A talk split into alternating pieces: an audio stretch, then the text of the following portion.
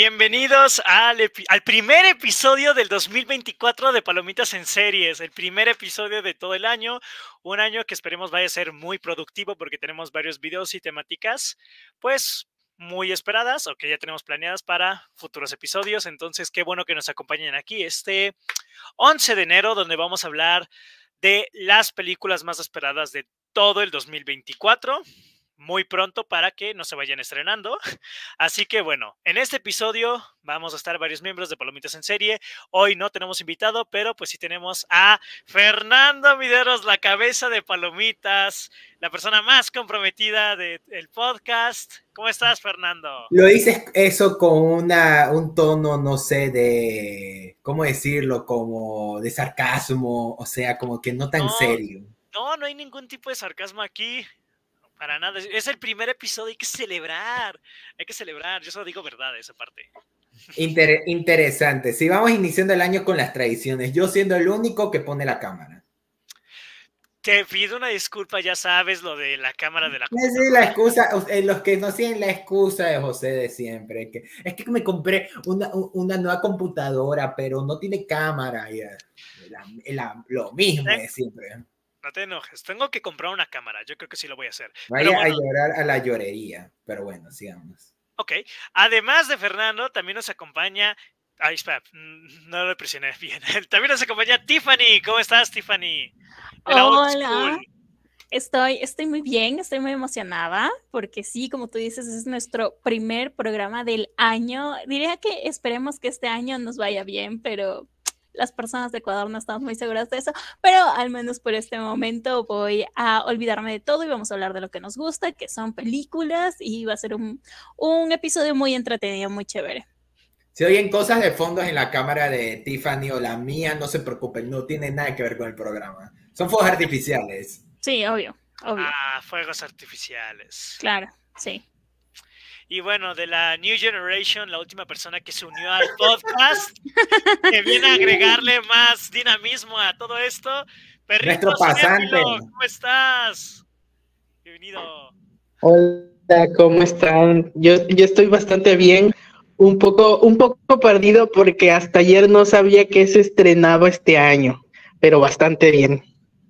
Es como que le decimos, Mike, vamos a grabar episodio de tal tema y en ese día Mike investiga el tema, porque si no, eh, él, lo averigua. Mike es de los hombres que resuelven. Así es. La verdad que sí, que sí. Excelente. Pero bueno, como ya... Ah, perdón. No, por eso, te está dando la... Eh, eh, miren, como siempre, José no me escucha. José. Perdón, perdón. Yo te estaba dando la yo te estaba dando el paso para que tú nos guíes ante este tema. Como dijo Fernando, no vamos a perder las tradiciones, entre ellas la dinámica que tenemos. Así que bueno, em, como mencionamos ya anteriormente, vamos a hablar de las películas más esperadas del 2024. Al menos yo hice una lista con 21 películas que quiero ver 2024, que son, o sea, básicamente al menos como que lo que yo hice, o sea, que, hacer la lista es de películas que no me quiero perder en salas de cine.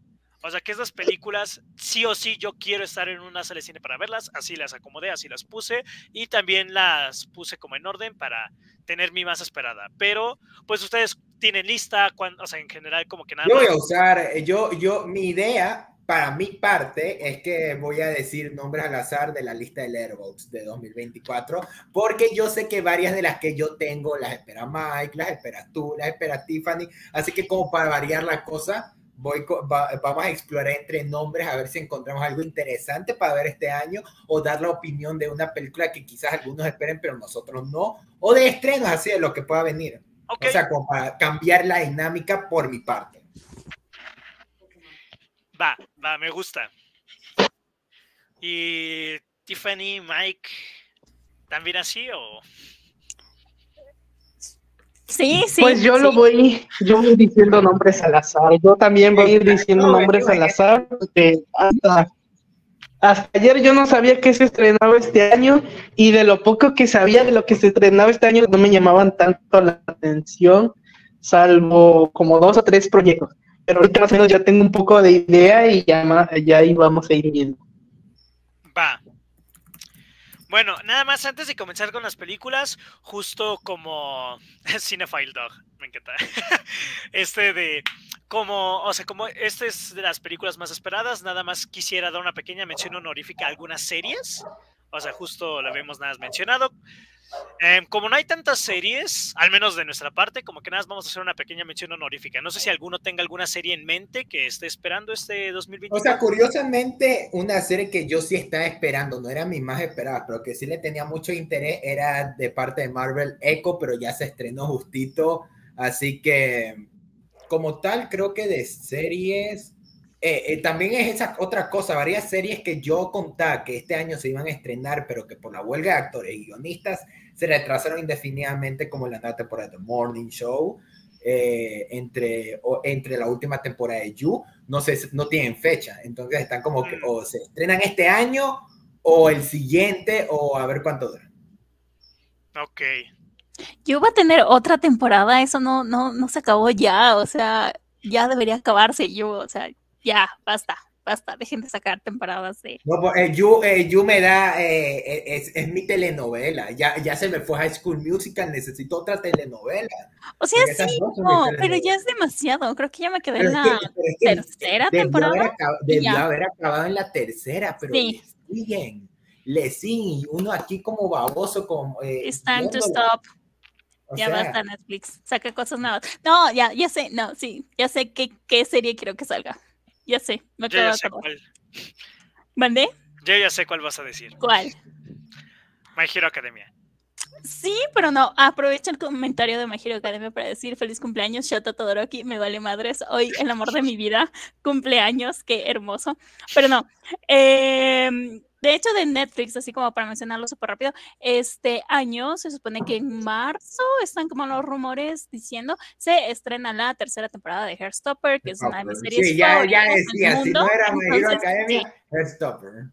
Sí, esto ya ver Hairstopper, temporada número 3. Yo iba a decir que la serie de campamento cretácico, pero te mentiría si dijera que me, que me emociona. Así que me voy por el lado de Tiffany porque sí, la ver, pero no, no es como que me emocione. Y yo también, ahorita que me acuerdo, me voy por me voy igual con Tiffany porque no me acordaba que este año salía la tercera temporada de Heartstopper. Así que sí, sí, yo también la espero. Ok, Miren, curiosamente yo voy a mencionar series de las cuales no soy fan, pero ya estoy picado, quiero ver cómo sigue la historia. Si no me equivoco, porque salió el tráiler hace poco y de hecho por eso me acordé de la existencia de esta serie, este, este año sale la segunda temporada de Arcane, una de las series favoritas de muchas personas de Netflix. Una serie que personalmente no me enloqueció como a todo el mundo, pero o sea, esto, o sea, sí quiero ver cómo continúa la historia. Entonces, yo quiero ver la segunda temporada de Arkane, ahí voy a estar. También, si no me equivoco, esta, ahí Fernando, confírmame, este año sale la temporada final de The Umbrella Academy que como Fernando ya debe de saber. Esa era la que yo tenía duda, pero viendo bien la información, sí se acabó de filmar, así que sí vamos a tener Umbrella Academy. Justo según yo, debe salir este 2024 y quiero ver cómo acaba. Ya me lo deben desde la segunda temporada y la tercera. quiero ver cómo acaba eso y quiero que acabe bien. A ver si logran tú vas a estar amargado como las últimas dos temporadas que, ay, estuvo bien, ay, no, ya se perdió la magia, ¿para qué? ¿Para qué, José? ¿Para qué te torturas? No, porque quiero acabarla, quiero acabarla. Y nada más, pues para mencionar, obviamente, como tienen que ver, dos animes. Este año sale la, la, nueva temporada de Demon Slayer y la última temporada de My Hero Academia, que son dos de mis animes favoritos. Entonces. Espera, ¿cómo que última temporada de My Hero Academia? Eso yo no sabía. Según yo, es la última, según yo, pero quién sabe, tal vez estemos 2025 esperando la siguiente, pero sí. ¿Tú de verdad crees que por cómo han tratado eh, eh, la, ah, no, están hablando de My Hero Academia? My Hero Academia. no, Demon Slayer no. Demon Slayer. No, Demon, Slayer aún le queda unos años. Le van a. Le van a. Le van a el mes que viene. El mes que viene también sale. Se me había olvidado Avatar, la leyenda de Ang, el live action de Netflix. Que a mí me llama la atención la serie, pero me llama la atención el tráiler porque se ve muy bonito. pero igual voy en blanco porque no vi la serie. Por mi parte, yo tendría miedo, pero como yo ya vi One Piece, digo, puede salir bien. Netflix demostró que, eh, que con gente capaz. Eso, justo Ama- por dar el beneficio de la duda. One, eh, One Piece fue de, eh, no fue la gran serie tampoco, pero fue como que el, el salvavidas para que ya medio medio como que le demos el beneficio de la duda a Netflix, porque yo veía el trailer de One Piece y yo decía, aquí ya no hay forma, no hay forma. Y lo lograron, lo lograron en lo que pudieron, así que con Avatar puede que pase algo similar, quién sabe, son otras personas lo que están haciendo, no el mismo equipo, pero ya habrá que ver. Pues sí. ¿Tú, José, no estás emocionado por el No, de Avatar? No, siendo honesto, yo no lo voy a ver. Ah, o, O sea, sea, o sea, vas a aplicar la de The Last of Us. Sí, o sea, es que, o sea, te digo, o sea, como que no quiero ponerme de ese modo de que es que en el original es así, es que así es así, o sea, como que digo, ya hay una versión, una o sea, en la que contaron esta historia que a mí me parece perfecta, igual pasó con The Last of Us, entonces digo, si yo revisito, he jugado el juego varias veces y la de Avatar, la leyenda de Aang, pues la he querido volver a ver y toda la cosa, y es de mis series favoritas, entonces digo, pues ya está bien, o sea, no digo que no la toquen, pero es más para llegar a nueva gente, entonces, pues, si sí me dicen, gente que sí es muy fan, que está increíble y todo, pues puede ser que sí le dé la oportunidad, pero siendo honesto, no, no me veo viendo la leyenda de Aang. Me gusta el elenco, me gustan las cosas, pero no es una serie que tenga planeado ver. Ya veamos cómo avanza la cosa, pero no, yo, yo, yo, yo personalmente no estoy emocionado. No, sí, sí lo entiendo Creo. totalmente, porque cua- escuchándote a ti solo me acordé tanto de que van a sacar una serie de Harry Potter que no, no sé, no sé, cuando salga esa serie veremos, pero yo a decir como, mm, Eso sí debo decir que estoy muy emocionado, pero ahí sí soy ¿qué yo. te pasa? Ay, no, Ahí soy yo. A ti te gusta Animales Fantásticos, tu, tu opinión no cuenta. Exacto, pero bueno. Ajá. Entonces, Mira, ahorita de lo que se sabe que también va a llegar de una para antes de cerrar con las series, va a, ser, va a venir la segunda temporada de House of the Dragon. De ahí vamos a tener, de ahorita estoy con la lista. sale Merlina, ¿no? Si no me equivoco, la segunda No, de Merlina sale No, este o sea, ¿no? recién la van a grabar, pero no va a salir. Ah, ok, ok, ok. Es que nada, tenía esa duda. Según yo ya se había grabado, perdona. O sea, como que era duda de si la segunda de Merlina ya iba a salir. No. Que yo Eh, sé que. Va a llegar esta de Star Wars llamada Skeleton Crew con, con Jude Law. Y creo que con suerte va a llegar la de Acolyte, que, que es una que va a tener a varios. Creo que Fernando, Man. creo que Fernando y yo estamos leyendo el mismo artículo. Sí, yo, yo también eh, eh, estoy viendo como que qué series sí, sí, sí van a llegar este año. The Boys, temporada 4. Eh, ve, se me había olvidado. Estamos leyendo el mismo. Mira, esta sí te va a emocionar, José. El pingüino.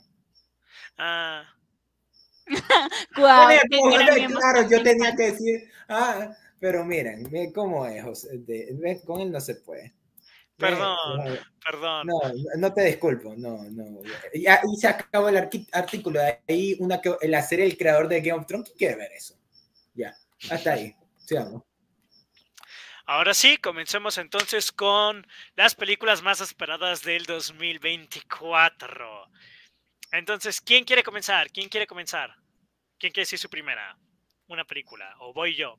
¿O quién va? Yo igual ahorita estoy proyectando cualquier cosa, la lista que saca Letterboxd de varias de las películas y ahí hay algunas que sí están en mi lista. Yo voy a empezar. Yo voy a empezar. Yo voy a empezar. Eh, yo estoy esperando. La que espero, de las que más espero, valga su redundancia, es Godzilla por Kong, que se estrena ahorita en abril. Ahorita nada más pongo el hype alto por Godzilla, pero Godzilla gringo no le tengo mucho cariño y al Monsterverse ya le perdí bastante interés. Pero pues quiero ver esta, a ver cómo, cómo sale principalmente porque no muy no espero tanto porque no quedé muy satisfecho con la última película no por lo ridículo que fue eso se lo perdono a la franquicia de Godzilla porque tiene demasiadas películas ridículas no no sé es, es que eso ya es demasiado gringo para mi gusto o sea no no no comulgo con con este tipo de películas. Y ahorita lo que me asma de esta película es que la música la está haciendo el mismo tipo que, que, hizo el soundtrack de la también hizo el soundtrack de Batman contra Superman y no me acuerdo qué otras cosas de DC, que hace música horrible. Hace música. Hace ruido, hace, hace ruido. Y ya nada más quiero verla para sacarme la espinita de, de terminar con el Monsterverse. Ah, sí, porque yo me he dado cuenta que tú te has visto casi todas las películas que han salido de Godzilla. No, casi, ya me vi las 37 películas existentes de Godzilla. Wow. Mira, te voy a ser honesto, yo hoy que hice la miniatura, sí, o sea, de que dije, a ver, películas más esperadas. Quise tratar, o sea, puse varias películas en la portada, en la miniatura, y pensé cuáles películas van a, o sea, van a decir, y vi la de Godzilla y Kong, y dije, no, nadie la va a esperar. o sea, realmente creí que ninguno le iba a esperar, perdón. Terrible, José. Mira, como tal, o sea, como tal, la Miren la miniatura. Está Madame Web y no está Godzilla. Eh, Fernando fue el que dijo Madame Web.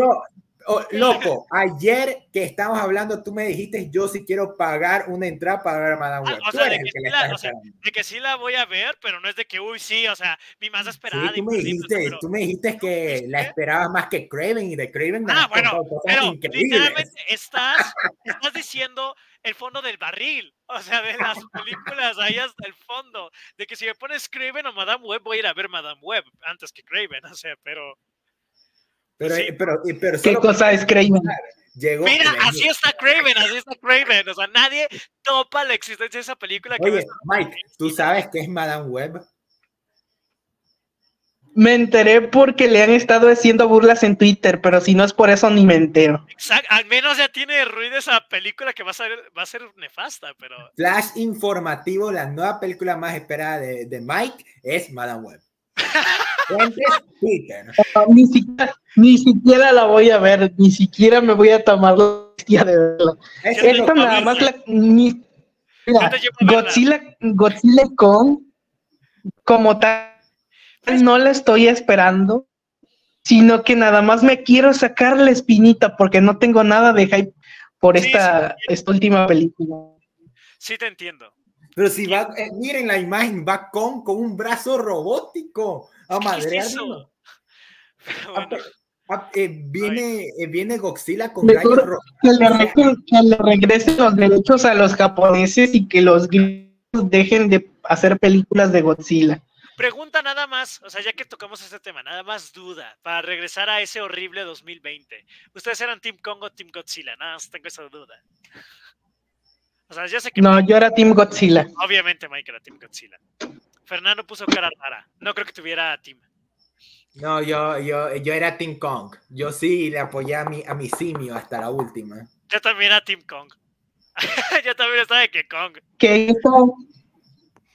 Que en esa película, de hecho, se le hizo justicia. Muy de hombres, a la cual no puedo participar. Así que tampoco, es que, tampoco es que haya mucha ciencia, o sea, puedes decir cuál se te hace más, guapo.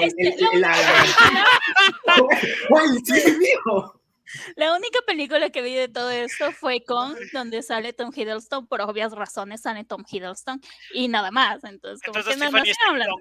No, yo no dije nada. Yo, ya, yo eh, eh, confirmado, tenemos a la fuente en el canal. Team, eh, el canal es dominado por Team Kong. Pero bueno, entonces, siguiente película. Otra que mencionemos. Yo voy a mencionar una película que justo sí puse en mi lista, que lo más probable es que ni salga en cines, y es básicamente como Mike, o sea, que es la espinita, pero más que espinita, o sea, ya, yo creo que los, los que están en el grupo ya saben de que tengo una atracción hacia estas películas de terror que han estado saliendo de personajes que son del dominio público.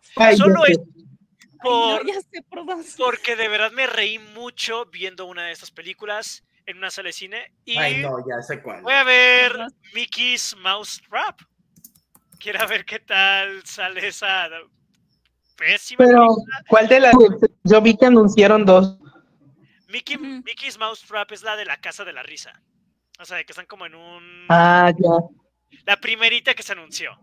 que es como de un asesino con el traje de Mickey. a mí me llama más la atención la del bote. Pero es que de esa no han sacado nada. Esa, hasta la imagen que anunciaron es, o sea, fue de, de inteligencia artificial. Esa. Va a estar pésima, pero no saben cuánto me reí viendo la del Grinch. Y dije, si sale en cines, yo voy a ir al cine a verla. O sea, sí dije, sí es una película que genuinamente sí quiero. Pero, eh, pero, José, cuéntanos los del Grinch. ¿Cómo fue que la película del Grinch hizo que tengas un amor hacia este género de usar personajes con libertad creativa para poder. Es, que es muy tonta esta idea. De hecho, incluso ya se lo he dicho a Fernando. O sea, creo que es de las peores ideas que le ha pasado al cine contemporáneo hacer esto de agarrar personajes conocidos y darles un giro de terror. O sea, la verdad es que es muy ridículo y pues ninguna ha salido bien y ya lo hacen solo por hacerlas. O sea, entonces como que, pues no, no son buenas películas. Ninguna ha sido buenas películas y dudo que esta sea una buena película. Pero es que son de esas tan malas que te puedes divertir. O sea, la del Grinch es demasiado, demasiado ridícula. O sea, la historia está muy tonta, está como que muy o sea, está muy mal dirigida, o sea, como que la verdad es una película que no te puedes tomar en serio y cuando no te tomas una película en serio, pues te ríes. Y creo que... El libro del Grinch, Dios mío santo, yo no me he visto esa película, pero cuando lo contaste, este, no, no, no, no puedo conseguir que hicieron eso. El giro del Grinch está demasiado ridículo y quiero ver qué hacen con con Mickey Mouse, porque sé que la de Winnie Pooh también tiene un giro, o sea, sé que no es una persona disfrazada de en medio, pero como tal no es un giro, o sea, lo o sea, bueno, pero es Winnie Pooh que pasa al inicio, ¿no? O sea, pero es técnicamente Winnie Pooh. O sea, no es alguien disfrazado de un No, sí. Sí, eh, ahí es, eh, esa es casi la cosa, o sea, lo más cercano a un giro que tiene la película es lo del inicio, lo que cómo tratan lo que pasó con Winnie Pooh y Christopher Robin, pero ahí está mi cosa mi único acercamiento a este género fue la de Winnie Pooh Blood and Honey, que, que, recién la pude ver. Fue, mi, fue la última película que vi en 2023 y yo digo, ¿cómo pude acabar el año con esa cosa? O sea, es que no es solo... Yo terminé con algo... ¿Con cuál tú acabaste? Eh, ¿Cómo se llama? Pero la niña esta que mató a su mamá y este súper turbio el asunto. No, yo tampoco cómo acabé el video. Terrible. Eh, eh, pero es que Blood and Honey ni siquiera es que era solo mala, era esas que son feas visualmente, no, no tienen nada. Fuera de, del inicio que parece creepypasta, el resto no, todo lo que no tiene que ver con lo de Christopher Robin y Winnie Pooh, nada vale la pena ah, seguirlo, o sea, no, o sea, es que es como que intentaron hacer un slasher con todos los eh, las cosas que la gente se eh, queja del slasher de la peor forma posible. Hasta la violencia se nota, eh, parece como de, de, se nota falsa, horrible visualmente, se, me hizo feísima en muchos sentidos y no he visto ninguna más. Y por eso como que ya, gracias a eso, yo ya me fui corriendo de, de cualquiera. ¿no? La del Grinch, como que el giro que me contó José, sí está como que, ok, pero ahí... Está muy ridícula. Y el guion es una, el guion es un deleite. O sea, de verdad, escuchar eso es, es invaluable. o sea, no me imagino cómo debió ver ah, la reacción de José cuando lo viste, cuando, cuando pasó. No sé, es que, José, cuéntalo. No, no, no quiero que esto quede entre nosotros. Cuéntale al público lo que pasa en la película de Grinch es que tengo que contar la historia, o sea, como que, bueno, rápido, o sea, como que la temática es de que vive, o sea, hay un pueblo que es el pueblo de siempre, o sea, el Villavien, ese cómo se llame, y como que hay una montaña donde una vez al año, o sea, donde una vez al año baja un monstruo en Navidad y pues como que mata gente, pero, o sea, como que este monstruo solo ataca a la gente que celebra la Navidad. Entonces, la protagonista, como que es esta chica que su padre lo, lo mató el Grinch, o sea, lo mató el Grinch una Navidad, o sea, como que ella, o sea, estaban celebrando Navidad y el Grinch mató a su papá. Entonces, como que ella hace un escándalo y nadie le cree, y la tachan por loca y prohíben la Navidad en el pueblo, pues para que no pase nada. El punto es de que al final, como que toda la película es de la chica tratando de casar al Grinch. Y al final, cuando la chica casa al Grinch, el Grinch, plot twist, resulta ser Santa Claus. El Grinch es Santa Claus, solo que está corrompido porque una vez, o sea, la protagonista cuando era niña, su madre falleció en Navidad. y ella vio a alguien en la casa y como que le dijo, te odio, y ese alguien resultó ser Santa Claus, y por ese odio se corrompió, y ahora todos los años va a matar a gente en Navidad Santa Claus. Y cuando la chica se da cuenta de que es Santa Claus, le da un beso en el cachete y su corazón crece tres veces su tamaño y le explota. Y se muere Santa Claus. Y así acaba The Mean One. De que no mames, qué grandísima estupidez. wow. Es, no. es demasiado ridícula, es demasiado ridícula. Y cuando te dan el giro lo quieren hacer ver muy dramático y muy. o sea, ¿cómo es, que ¿cómo es que fue el diálogo? De, me acuerdo que era Santa, ¿pero qué te pasó? No. Sí está, no, no, no, no, no, les digo. Y lo que me llama, lo que más me llama la atención de la de Mickey Mouse es que es la primera de esas que veo quién no va a ser el personaje, porque viene una terror de Peter Pan y una de Bambi que no voy a ver, pero todas son los personajes como corrompidos. Y en esta de Mickey Mouse es una persona, o sea, en el mismo tráiler y la sinopsis es alguien que agarró la máscara, nada más, porque ¿cómo vas a hacer a Mickey Mouse un asesino? O sea, ni siquiera, o sea, no tendría nada de sentido. O sea, podrían, eh, si ellos quisieran esforzarse, podrían. O sea, sí puede, pero por eso quiero ver qué van un a hacer. Un ratón radioactivo. Un rato radioactivo. O sea, tú, no haces tu película de Mickey Mouse. Póngame, a escribir una, póngame a escribir una de esas películas y yo se la saco en tres días. Pues sí, de hecho sí, podemos hacer una película, Palomitas en serie que haga su película con Mickey Mouse. De lo que sea, no de terror. podemos hacer una película con Mickey Mouse. La nueva película más esperada del 2020. Hacemos una comedia romántica de que Mickey Mouse eh, va a Ecuador y se enamora de, una, de una quiteña. Ok. Sí, puede ser, puede ser. Ok, Fernando, Tiffany, ¿alguna película que quieran mencionar? Ah, yo quisiera como mencionar, eh, dando como apertura a la película que voy a decir, es que hay un fenómeno, sobre todo en TikTok, que está pasando, que dicen que ahora el 2024 es como el nuevo 2014. No sé si se acuerdan qué pasó en el 2014, tal vez ustedes eran muy niños, pero yo sí lo viví en su gran esplendor, o sea, de que eran las cosas de Tumblr, de subir fotos con Star, de los cafés de Starbucks y cosas así.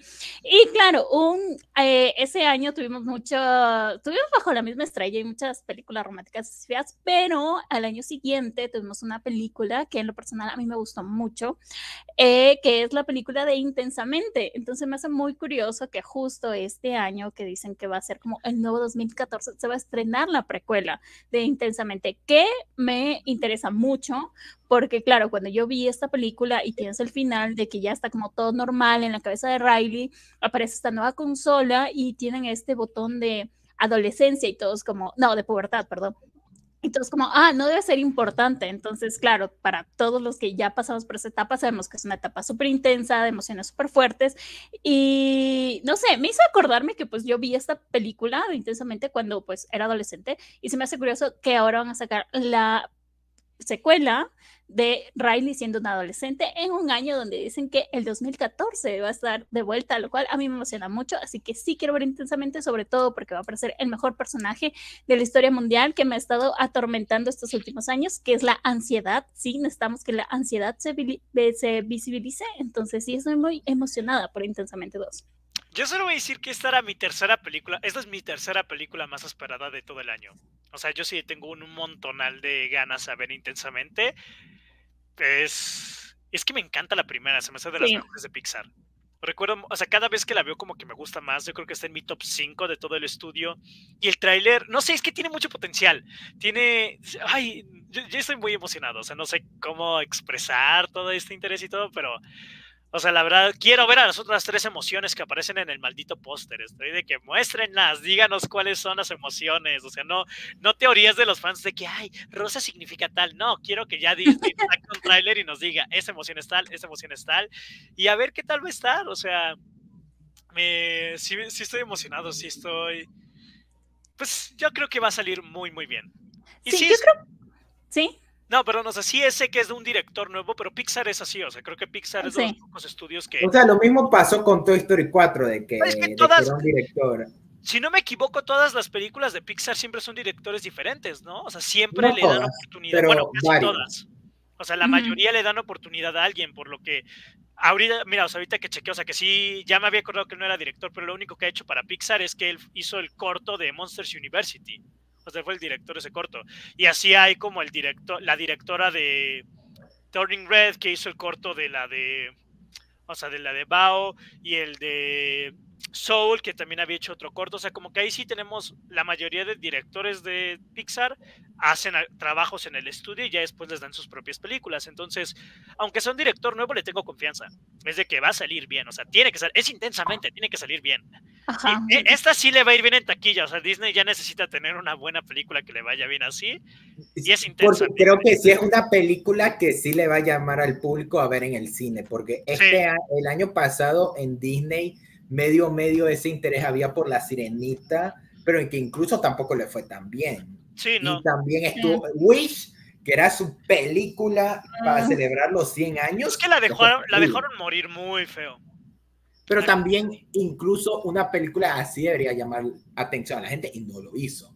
también Haunted Mansion es una de las, uno de los peores fracasos que tuvimos el año pasado. También que, que la gente no menciona porque también se olvidan de que esa película salió. Entonces, como que está ese tema de que Disney es eh, justo, no es porque ya lo hubieran planeado, porque esta película ya debe llevar un buen de tiempo realizándola, porque Pixar lleva, y tiene como que sus proyectos y como que ya cuando ya están a punto de realizarse, como que ya los van lanzando a la luz. Yo me imagino que, que con esta película debe estar un buen tiempo almacenándola antes de todo el relajo con, con la taquilla, pero siento que es justo el tipo de película que Disney necesita como para otra vez traer a la gente que salga de Disney Plus al cine, porque siento que gente como yo sí está con la mentalidad de que, ok, me la voy a esperar. Pocas películas que genuinamente yo esperaba, como Indiana Jones, yo sí quería irla a ver en una sala de cine, pero que esa fue otra que lo fue mal en taquilla. No, la gente también o no le interesa Indiana Jones o simplemente se le iba a esperar a Disney Plus. Entonces, como que eh, es en el caso de que Disney, ¿qué puede usar para que y qué curioso que ni siquiera es que es algo de Disney, es de Pixar que Disney está usando a su favor. Entonces, sí. Eh, entonces, a ver, eh, puede que le vaya, y yo sí tengo confianza de que va a ser buena porque es rara vez. Ay, va a ser increíble. sí, porque la gente, recuerdo cuando iba a salir Toy Story 4 que la gente decía, va a estar malísima. Y, y, está mejor que Klaus, aceptémoslo. La verdad, sí. Le, duele al, al que le duela pero, pero estaba mejor que Klaus. Y entonces como que yo siento que, que ya con intensamente ya... Estás enfermo, Fernando. Ya estoy muy enfermo, terriblemente. Yo creo que sí le va a ir muy bien porque, bueno, o sea, obviamente no estaba como planeado que la revista Vogue nombre al 2024 como el nuevo 2014 y todo esto, pero sí siento que fue una película como que muy, o sea, que conectó mucho con el público, eh, porque claro, o sea, tienes como las cinco emociones básicas, o sea, pasan cosas que de una u otra manera te puedes relacionar. Y como digo, o sea, yo vi esta película cuando yo era adolescente, o sea, la escena más icónica es ver la fábrica de el novio ficticio de Riley, que es hermosa, yo me reí mucho con eso. Entonces, claro, al menos yo como ya una adulta, qué triste decir eso, eh, volver a ver esto sí va a ser como, o sea, ver todos estos cambios y toda esta etapa que es súper fuerte de la adolescencia, porque es como estás muy feliz, te estás enamorando, te están rompiendo el corazón y estás estresado por los deberes, eh, piensas que todo es una shit. Y claro, o sea, poder ver esto en una película de, de Disney, de Pixar, yo, yo creo que lo va a hacer muy bien. Creo que Pixar es muy bueno haciendo películas y espero que la gente la vaya a ver. Yo creo que sí, porque todos nos vamos a acordar de la primera vez que la vimos en el cine. No sé ustedes, pero yo sí lloré mucho con esta película en el cine y yo espero que esta vez también me va a llorar y que esté muy, muy buena. Sí, te digo, es mi más es mi tercera más esperada del año. es que obvio, o sea, intensamente es increíble. Es muy, muy bueno. Ya quiero que salga. Por dos. Pero bueno, Fernando. Creo que voy a sacarla del antes de desde ahorita para ya ir después irme a lo de ir viendo películas al azar. Mi película más esperada del año, creo que todos lo saben. Sí. Creo que eh, lo, eh, solo sería que los seguidores no lo supieran. ¿O Mike? Mike? Sí, sí, ya sé cuál es. Sí, ve, ah, eh, eh más que decir, Es la del universo este donde no tienen agua o algo así. Se me olvida cómo se llama. Tiene agua. Sí, de, dejémoslo así. Mad Max, eh, a.k.a. el universo que no tiene agua. Así de, Furiosa. No he visto, no he visto ninguna, no he visto ninguna de Mad Max, ahí sí te la debo. Mike, te sales.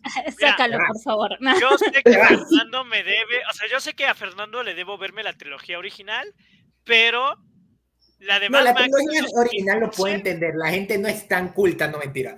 Eh, es un poco difícil de encontrar que HBO la puso y como que, ah, ok, pero, pero creo que casi todos, eh, o por lo menos yo me voy a incluir, conocimos Mad Max por Fury Road. Sí. Por, fue la que más. Yo, ¿Manda? No, sí, totalmente. De hecho, yo vi así como momento cinéfilo mamador. Creo que vi esa película en la universidad. Eh, estamos viendo algo, creo que era, no, no me acuerdo, pero estábamos viendo sobre guion y nos pusieron la película. Y la vimos completa y luego fue un análisis. Entonces, sí, sí, es una gran película. Y lo curioso era un poco de que mi cariño por Mad Max viene por mi papá, porque yo me acuerdo que fuimos a ver McFarlane. Yo creo que sí les he contado a ustedes, pero no a Mike y al público, que, que fui a ver eh, McFarlane, una de Disney de Kevin Costner con mi papá, y salió el tráiler de Mad Max. Mi papá se quedó como que, wow, ¿qué es esa película? Y yo le dije, es una llamada Mad Max. Va a salir una nueva Mad Max, gritó en pleno cine, y después la película me contó. Eh, de que es una franquicia que él vio a mi edad, casi que casi, eh, las películas de Mel Gibson, de, de, Mad Max. Entonces, él, esta era una de sus películas más esperadas. Así que cuando la fuimos a ver y era para 16 años, el man me hizo pasar como el 16 para irla a ver. Y, y de ahí me, me vi la trilogía completa y en parte el cariño que le tengo por haberme inculcado, eh, por lo que mi papá me inculcó a estas películas, como también por lo increíble que son. Creo que Mad Max es la franquicia por excelencia de futuros apocalípticos y que tienen como que su cierto nivel de, de crítica. En especial, Fury Road eh, creo que se ganó a la gente que no sabía nada de Mad Max por, por la acción, por la forma tan tan espléndida que George Miller dirigió la acción, la forma como siguió este universo, porque la gente cree que es un remake, Fury Road, pero no, es una continuación de la trilogía original, solo que ya como que no se va a traer a Mel Gibson viejo, entonces como que ya recastealo, simple así, aplicarla a James Bond, eh, recasteo y listo, es continuidad. Entonces como que no, no necesito, o sea, si quieres, la gente dice que el personaje principal de Max no es interesante porque eso sí es como que, ok, ahí sí debiste ver las entregas, pero si no, disfrútala, funciona por sí sola y para mí es mi, yo sí lo declaro, yo creo que Fury sí es mi película favorita de la vida, es, yo en el cine fue espectacular, me la, eh, en un eh, eh, tiempo, creo que dos meses, me la vi 12 veces seguidas, o sea, yo me sé esa película. La no te cuento. Yo, a, a, mí me encanta. ¿Sabes qué? Mike, vamos a hacer una watch party de, de Fear Road. Yo no sé cómo, pero. Eso, eso te iba. No, no, no, eso te iba a decir. Yo no he visto ni una sola de, la, de las películas y es. Creo que es este, buen momento para verme la saga completa porque de esas películas yo no conozco nada. Sí, o sea, está muy cool.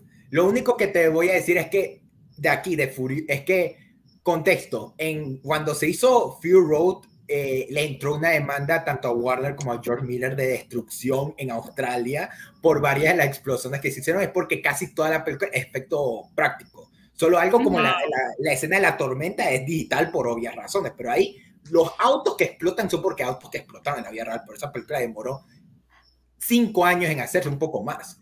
wow. Oye, entonces, como este, aquí, aquí mexicano alegre, hola, ¿cómo estás? O sea, nosotros que vivimos en Ecuador estamos viviendo en el universo de Mad Max. Tranquilamente se pueden venir a hacer películas aquí y no les vamos a cobrar por los Me sorprende que, que, aquí no, que no se haga tanto ese chiste, pero es verdad, estamos como que un eh, mundo como que Mad Max, entonces como que... apocalíptico casi casi. Sí, solo que nosotros sí tenemos... Fíjate. no, nos yo estoy fuera del contexto de lo que es Mad Max, pero aquí sí he visto mucho que se hace ese chiste porque hay zonas donde no hay agua, cuando no, sí, zonas donde donde no hay agua que dicen que viven como en Mad Max, pero yo estoy fuera de ese contexto porque no sé absolutamente nada. Y por eso vamos, a hacer la Watch Party que dice También. Porque también hay algo, sobre, pero, y por eso es lo de la temática de autos. Pero bueno, volviendo a lo del contexto, la razón por la que por la que ha habido tanta demora de hacer una película, porque Tom Hardy dijo que, filmó, eh, que firmó un contrato para hacer como cuatro películas. Y George Miller ha dicho que quiere hacer muchas más, pero por esa demanda como que se retrasó todo y no fue hasta unos años que ya como que medio medio se resolvió, no del todo, pero como que ya está como que pasable el, el tema y dijo, más que una quinta película de Mad Max, quiero hacer un spin-off de Furiosa, que es el personaje de Charlize Theron en Fury Road. Entonces, como que todos nos quedamos como que, ok, solo porque George Miller lo dice, lo aceptamos, porque si fuera un ejecutivo cualquiera de Warner, ahí sí nos asustaríamos, porque George Miller es el George Lucas de... Eh, George Lucas para eh, con Star Wars es como George Miller con Mad Max.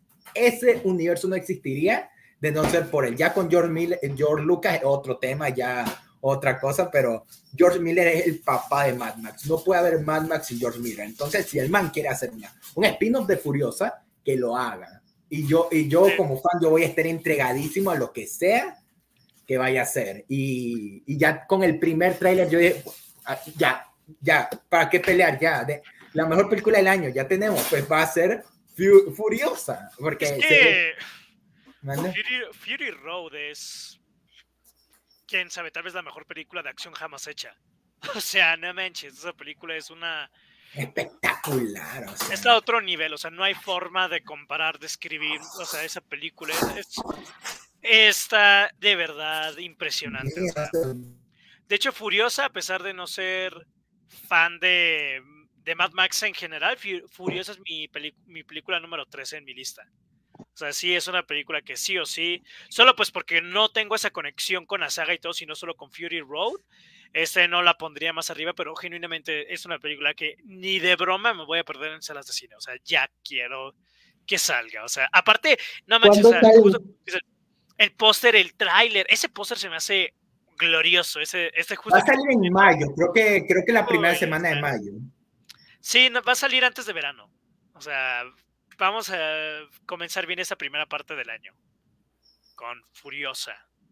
Sí, la, yo, yo también me he dado cuenta que la gente como que también está un poquito escéptica, fuera del típico machismo de ¿por qué no hace la quinta película de Max y ahora le dan a una mujer y todo? El, típico comentario que nunca falta, pero también viene un poquito del miedo de que si va a superar a Fury Road y siento que es algo que la gente ya debería ir quitándose de la cabeza. No.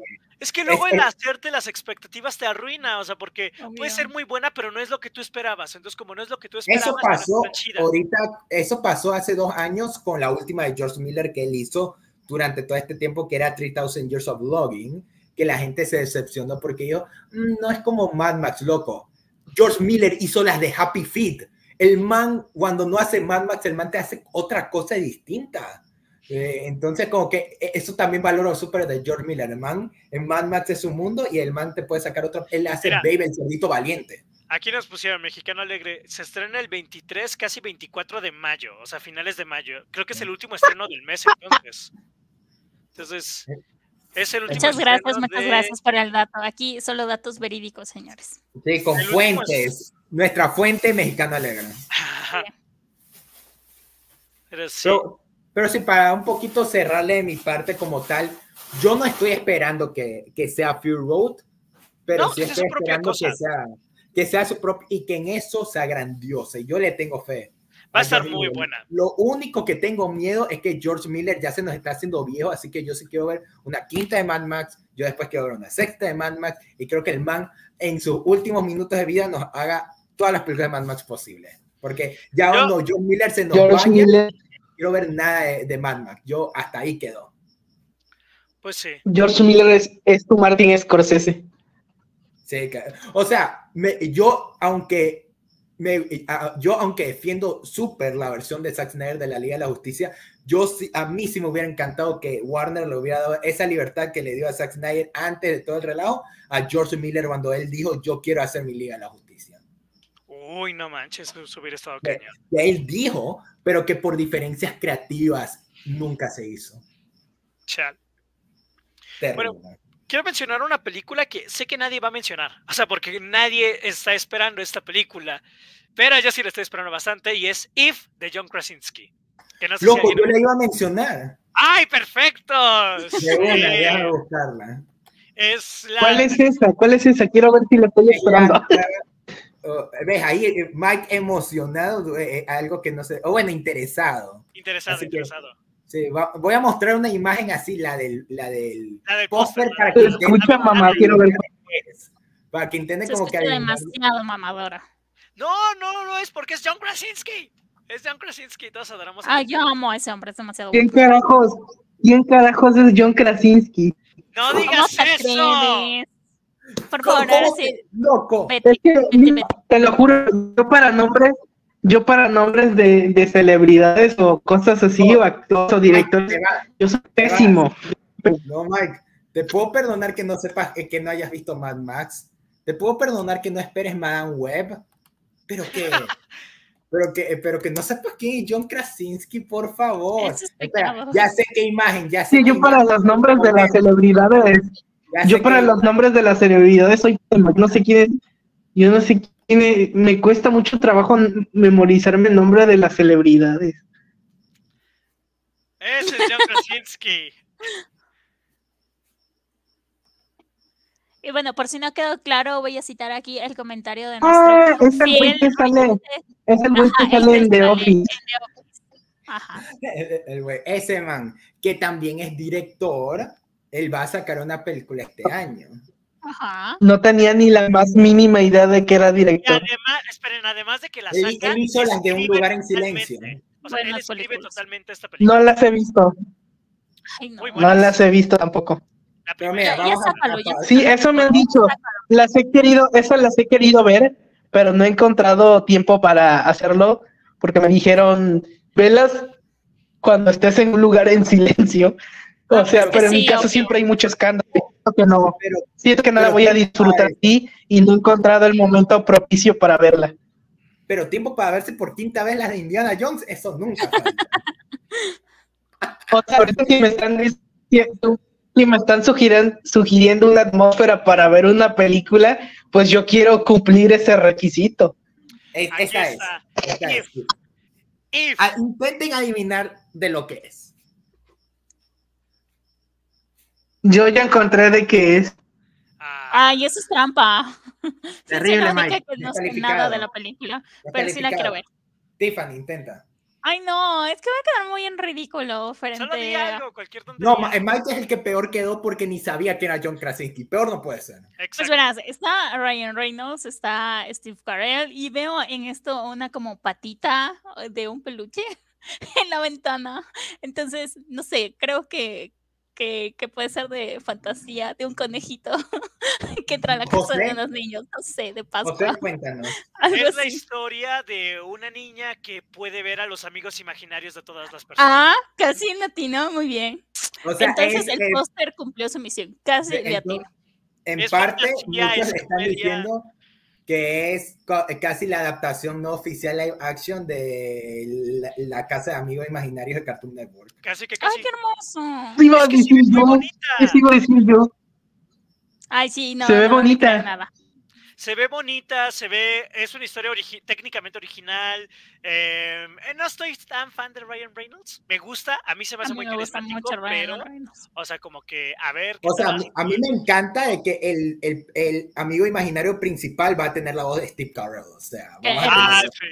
Sí, sí, lo vi en el tráiler. Me gustó mucho el tráiler y yo desde que escuché la, la sinopsis dije, quiero verla. Y ya que ahorita ya se está, ya está cerca y ya sacaron todos, y digo, sí se ve bien. O sea, no va a ser de lo mejor del 2024, quién sabe. O sea, solo quiero ir al cine y pasármela bien. Y confío en Joe Krasinski. O sea, ¿De quién, digo, de, quién, ¿De qué estudio es la película? ¿Es de Warner? Ay, no sé. ¿Es- ahí sí no Ay, sé. ¿Cómo no? Fernando A debe ver, saber. creo, que, creo que aquí en, en Letterboxd me sale. Déjame, déjame igual confirmar estudio. ¿no? Es de Paramount. otra. Ah, es para- ok. Pero déjame, eh, sí, la, la verdad, tampoco es de mis más esperadas, pero le tengo mucho interés porque ya lo único de John Krasinski que he visto de director es Un lugar en silencio. Y de lo que tengo entendido, él no va a dirigir la precuela de Un lugar en silencio, la cual también va a salir este año. También de mismas esperadas. porque quería hacer esta. Ok. Y la precuela de Un lugar en Yo no tenía ni idea de esta película. Yo no tenía ni idea de esta película, pero pues ahora sí espero. Por dos, por dos. Ay, es que dijeron que se va a aparecer a Mansión Sale el 17 de mayo, sale una semana antes que Furiosa. O sea, se viene If y luego Furiosa. Mayo, eh, definitivamente va a ser el, el, el, mes de 2024, ¿no? Puede ser, puede ser. Sí. Y también va a venir de las más esperadas, Garfield con Chris Pratt. Ay. Uh, eh, mira, qué curioso, dato curioso que nadie pidió. Vamos a tener en una misma semana Furiosa, Garfield y la nueva del planeta de los simios. ¡Uy! en la misma semana sale la del planeta de los simios. Yo iba a decir eso. Yo iba a decir eso. Bueno, Mike, date Eso sí la estoy esperando. Ay, mierda. Ahorita, tienes que decir algo. ¿Dónde? Creo que lo perdimos a Mike. Lo perdimos, ajá. Nimo, entonces... Una cosa de oficina y pensé que lo había roto. Pero ya, ya volví. Sí, yo estoy esperando bastante la, la nueva de de los simios porque la trilogía fácil es la mejor trilogía que salió la década pasada. Y este, y es con esta sí estoy un poquito escéptico al principio porque no está Rip y, y, y, las dos últimas películas que dirigió Matt son increíbles, pero ya una vez que salió el tráiler ya sí, ya me convencieron y ojalá que no haga algo feo. De hecho, va a suceder 300 años después de la muerte de César, lo cual me causa un poquito más de curiosidad porque se acerca un poco más al, al tiempo en que transcurre la película original del planeta de los simios.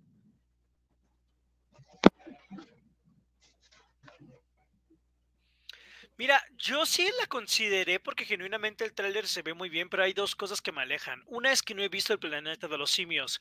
Como ya he mencionado, solo he visto la última de Matt Reeves, que me arrepiento de, porque pues sí. Y la otra es que, quién sabe, tal vez Tiffany me crucifique por esto, pero es el director de Maze Runner. No le tengo fe al director de Maze Runner. O sea, es de que Ay, qué tonto, a mí se me gustan mucho esas películas. Bueno, a, mí, pero... yo soy fiel creyente de que las películas de Maze Runner están infravaloradas. O sea, están bien, pero, o sea, sí, o sea hablamos de tal vez la mejor trilogía de la década pasada y más o sea, son, o sea, yo vi la última y es un peliculón, a pesar de que no me vi las dos primeras. Y luego tuvimos de Batman, que también fue de Matt Reeves, y ya vimos cómo estuvo. O sea, es un gran, gran, gran director. Entonces, continuar esa historia ahora en manos de este otro que solo hizo las de Maze Runner, que fueron películas que casi nadie peló.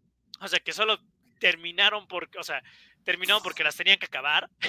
Este, ¿Y porque estaba Dylan O'Brien ahí, de hermoso. Exacto, casi que casi, o sea, como que es de que, pues a ver, o sea, sí fue la, la elección correcta, o sea, yo sí le tengo cierta duda, o sea, principalmente por eso, por el director.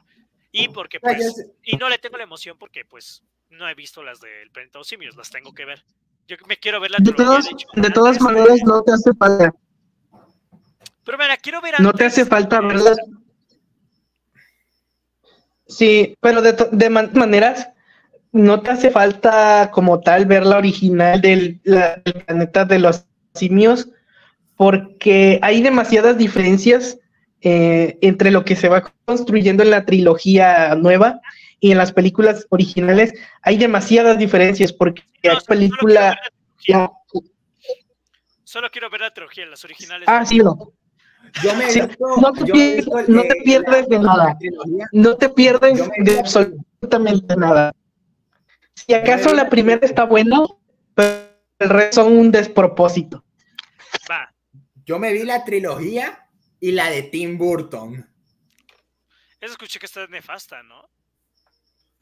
Está horrible. O sea, es la primera, en su momento era la primera película mala de Tim Burton. Eh, y, o sea, no está tan mala, pero sí, sí está como que, eh, que mediocre y cuando las comparas con la trilogía es como que, ah, ok, sí. Y, y miren, yo no he visto las películas viejas. Yo, yo también, yo me metí por la trilogía, que ni siquiera es la trilogía de Madrid, porque Madrid se hizo las dos últimas. Eh, creo que fue este Rupert Wyatt el que dirigió la primera, que justo es mi favorita, El ascenso del planeta de los simios. Es mi favorita de la trilogía. Y, y las secuelas, aunque muchos las consideran las mejores, yo creo que me quedo un poco con la primera, pero está, son peliculones las, las dos secuelas. Y esta, aunque, aunque a mí sí me gustó mucho las de Maze Runner, sí creo que a comparar a alguien con Wes Call, creo que se llama este director de la del planeta de los simios, compararlo con Matt Reeves es como un peso que a la gente le va como que a dar mucho cuando se estrena la película. Yo siento que le va a aplicar lo mismo que a Furiosa con Mad Max Road. Va, las expectativas de la gente le va a jugar en contra. es que por eso yo no tengo expectativas. O sea, por eso sí dije, o sea, a ver cómo sale, o sea, pero... Lección del episodio, no tengas expectativas. Sí, no. Obviamente. No. Siempre y, con eso, y con eso continuamos con la lista de las películas con más expectativas que le tenemos. Por favor. Pero miren, eh, aún así, yo le voy a dar el beneficio de la duda. Eh, También mi, yo. mi papá cuando fuimos a ver Next Go Wings, eh, salió el tráiler de, de, del planeta de los simios y cuando vio la primera toma del simio, él dijo, no, van a hacer otra. Y es porque a él le encantan esas películas. Eh, entonces como que dijo, estaba pasando tomando fotos del tráiler cada toma. Y cuando sal, acabó dijo, ya tengo película más esperada del año. Y entonces como que... entonces yo creo que va a estar, vamos a aplicar la Barbenheimer cuando se estrene Furiosa y el planeta de los simios, porque son sus dos más esperadas. Entonces, a ver qué tal. Van a ser porque va a ser el, Porque va a ser el inicio de una nueva trilogía, al parecer. Entonces, Ok. a ver qué tal. Ok. En parte de sabemos que es porque Disney le quiere exprimir. En parte es porque Disney le quiere exprimir al planeta de los simios. ya que mencionaste trilogías, un triple empate. Creo que Fernando ya sabe a qué me refiero. Ah, ya este sé. año se estrena en un mismo año una trilogía completa y se estrena Los Extraños, que va a ser capítulo 1, capítulo 2 y capítulo 3. Y va a ser una trilogía del mismo director, basada en la película, creo que del 2007, si no me equivoco, de Los Extraños, que es un slasher. Es una, bueno, un intento, es más suspenso. Es que es la temática de slasher, pero en sí sin, o sea, casi sin muertes ni nada. Y no son muy buenas. La 1 y la 2 no son muy buenas películas. La 1 es mejor que la, que la segunda, por mucho, pero la 2 es un placer culposo y fueron de las primeras películas de terror que recuerdo así ver bien, bien. Entonces, yo le tengo un cariño a los extraños, curiosamente, a pesar de que no son una gran cosa.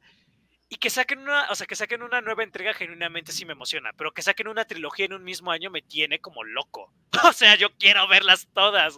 Estoy muy emocionado a ver qué van a hacer, si van a ser tres historias totalmente diferentes, si va a ser una historia en una, o sea, contada a través de tres películas, qué es lo que van a hacer, o sea, si van a explorar más de los personajes, que porque los extraños nunca hablan, nunca se quitan la máscara, o sea, como que solo son personas, son cualquier tipo de personas, podrían ser personas diferentes los de la primera y los de la segunda, o sea, como que no hay en realidad.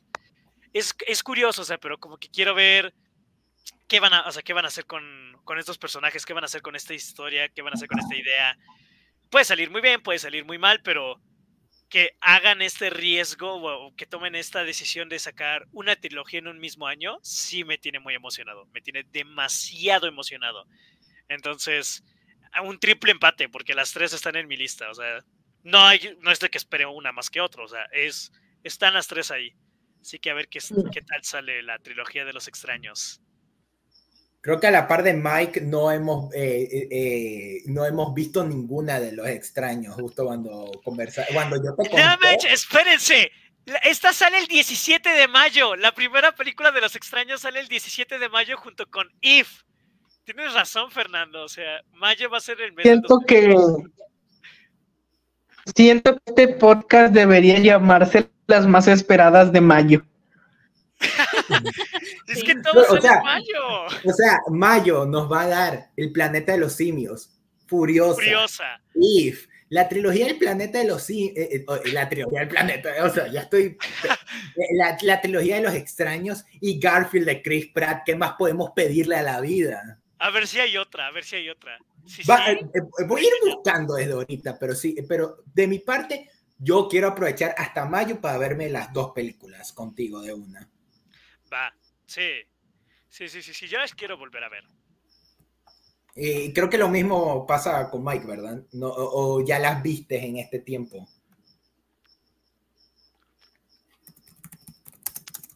Lo perdimos otra vez a Mike. Se fue Mike, rayos. ¿Qué? Bueno, ya ¿Qué? estaba disociado? ¿Qué chiste? O sea, que tampoco has visto la de los extraños. No, la, no las he visto. Sí, mire, de una para irlo quitando de, la lista. En mayo se estrena The, Fall Guy, la nueva película de acción de Ryan Gosling con Emily Blunt, con, del director David Leitch. Esa no se me antoja. Ok. De ahí Civil War de Alex Garland. Tampoco se me antoja. No. Solo esas y de ahí y las mismas que ya mencionamos, solo esas. O sea, ya dijimos las chidas. Sí, casi que casi. Ok. ¿Alguien más? ¿Qué película? ¿Qué película? Sigan arrojando. Yo. Beetlejuice para el 6 de septiembre. Ah, Beetlejuice. Entonces, ya, ya, eh, eh, Mike, no es para quitarte el mood, pero aquí tenemos haters de Beetlejuice. Sí. No, yo sí. ¿Por, ¿por qué odian Beetlejuice? A mí se me hace muy simplona. O sea, es la forma en la que puede escribir Beetlejuice. O sea, como que creí que cuando al escucharlo, comentarios tan buenos de este Tim Burton y de que, o sea, a la gente le encanta Tim Burton, todos crecimos con Tim Burton, tiene su estilo, si nos gusta, o sea, a mí me gusta, pero es Beetlejuice la película que todo el mundo se vuelve loco de, con Tim Burton. Y la vi y para mí fue un meh. O sea, fuera de concepto, no, no sé, para mí no tuvo nada especial, no, no me convence, se me hace X. A mí es de las películas que menos me gustan de Tim Burton, la original de Beetlejuice, pero generalmente me causa curiosidad porque es un proyecto que ya lleva bastante tiempo archivado y que pues por fin la va a hacer. Y por eso mismo me llama la atención, porque pensé que es algo que ya no se iba a hacer. Me llamaría más la atención que sacaran el musical de Beetlejuice, es muy bueno. Pero bueno, Creo que lo que más me emociona es que va a estar Jenna Ortega. O sea, a pesar de que no, no soy como Fernando, que estoy vuelto loco por Jenna Ortega, pero casi no se en películas. O sea, sí tuvo la de X, pero Jenna Ortega, por lo que veo, está más como en televisión. Y digo, ok, va a ser su película. Jenna Ortega. O sea, va a ser su película protagonista desde que se volvió una gran celebridad. Entonces, como que digo, a ver cómo le va. Tal vez sí le pegue mucho la popularidad de la actriz, como a las de Scream. Pero en Scream aceptémoslo, es muy secundaria. Sí, o sea, para Fernando. Ahora el, que Jenna Ortega está muerta para ti, porque tú ahora eres novio de esta calle. Hay mucho espacio para mí, hay mucho espacio para, eh, eh, para las mujeres en mi corazón.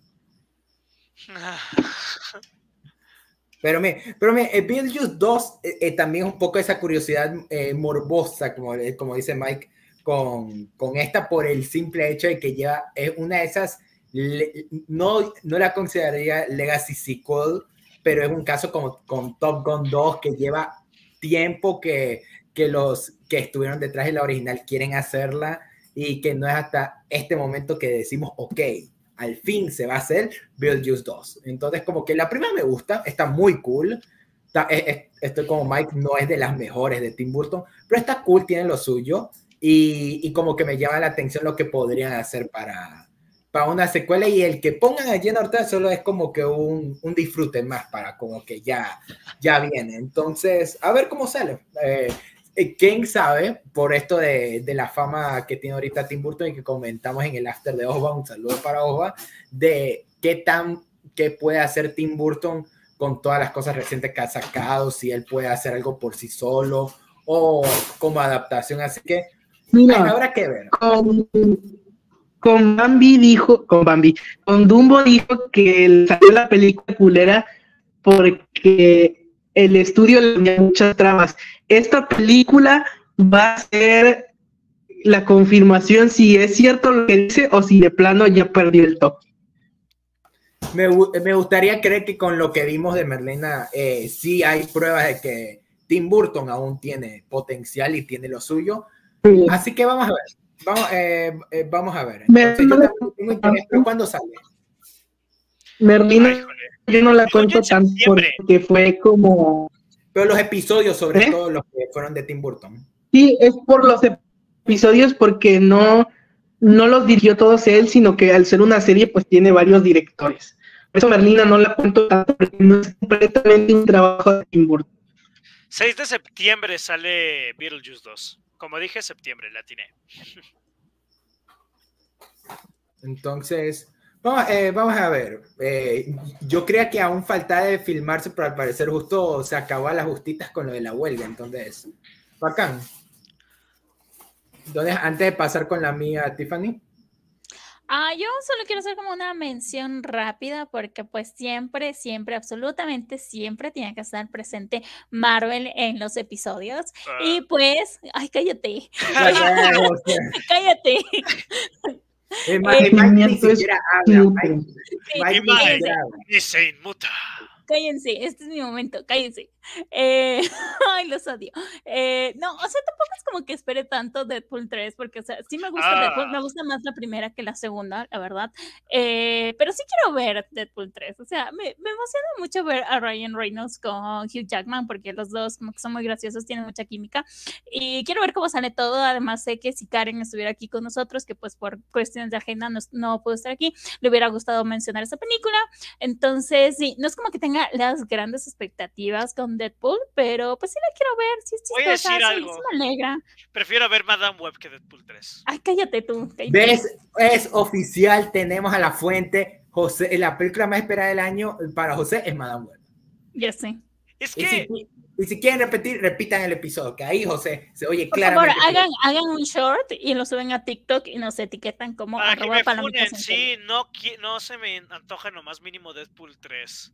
Ay, ¿cómo te atreves? Es que mira, se incluso una me gusta forma mucho... de apelar a la nostalgia muy, muy, muy, muy, sí, muy, muy notoria. cállate, es producto, o sea, Marvel es así, pero aquí se ve, o sea, se ve al nivel de No Way Home de que solo va a ser miren, cameos, miren, trajimos de regreso a estos actores, miren lo que a ustedes les gusta, está aquí en pantalla, aplaudan a la pantalla en una sala de cine. No, gracias. No, gracias. Ay, deja de ser amargado. Mira, o sea, a mí no me gusta tanto Deadpool. O sea, yo digo, la, que más me gusta es la primera y como que cuando salió me daba igual porque pues no sabía quién era ni nada. Pero, o sea, sí, sí es mucho lo que tú dices, de nostalgia y sí. Porque cuando yo pienso en incluso Wolverine, que la verdad a mí no me gustan mucho los X-Men, no he visto las películas, me quedo dormida. No el episodio, nada. No, pero, cállate, pueden, hablar de mal de, de Marvel, pero no de los X-Men. Cállate, déjame hablar. Pero si hay una película que sí me gustó mucho que vi donde salía Wolverine, era Logan. Logan me parece una gran película. Entonces, claro, o sea, todo lo que yo tengo asociado con Wolverine es de la película de Logan. Y esa película es muy buena. Entonces digo como, mmm, Deadpool medianamente me gusta y Logan es muy buena. Aparte, Hugh Jackman me encanta como actor. Entonces digo como, mm, esto puede salir bien. Yo sí quiero ver. Solo por, por mami. A mí es como que, me... encanta, pero sí quiero verla. Déjame disfrutar mi momento. a mí es que me da coraje que vayan a traer a Hugh Jackman. Yo amo a Hugh Jackman, es de mis actores favoritos, pero ya mataron a Wolverine. O sea, y por nostalgia de ahí vamos a. ¡Spoiler!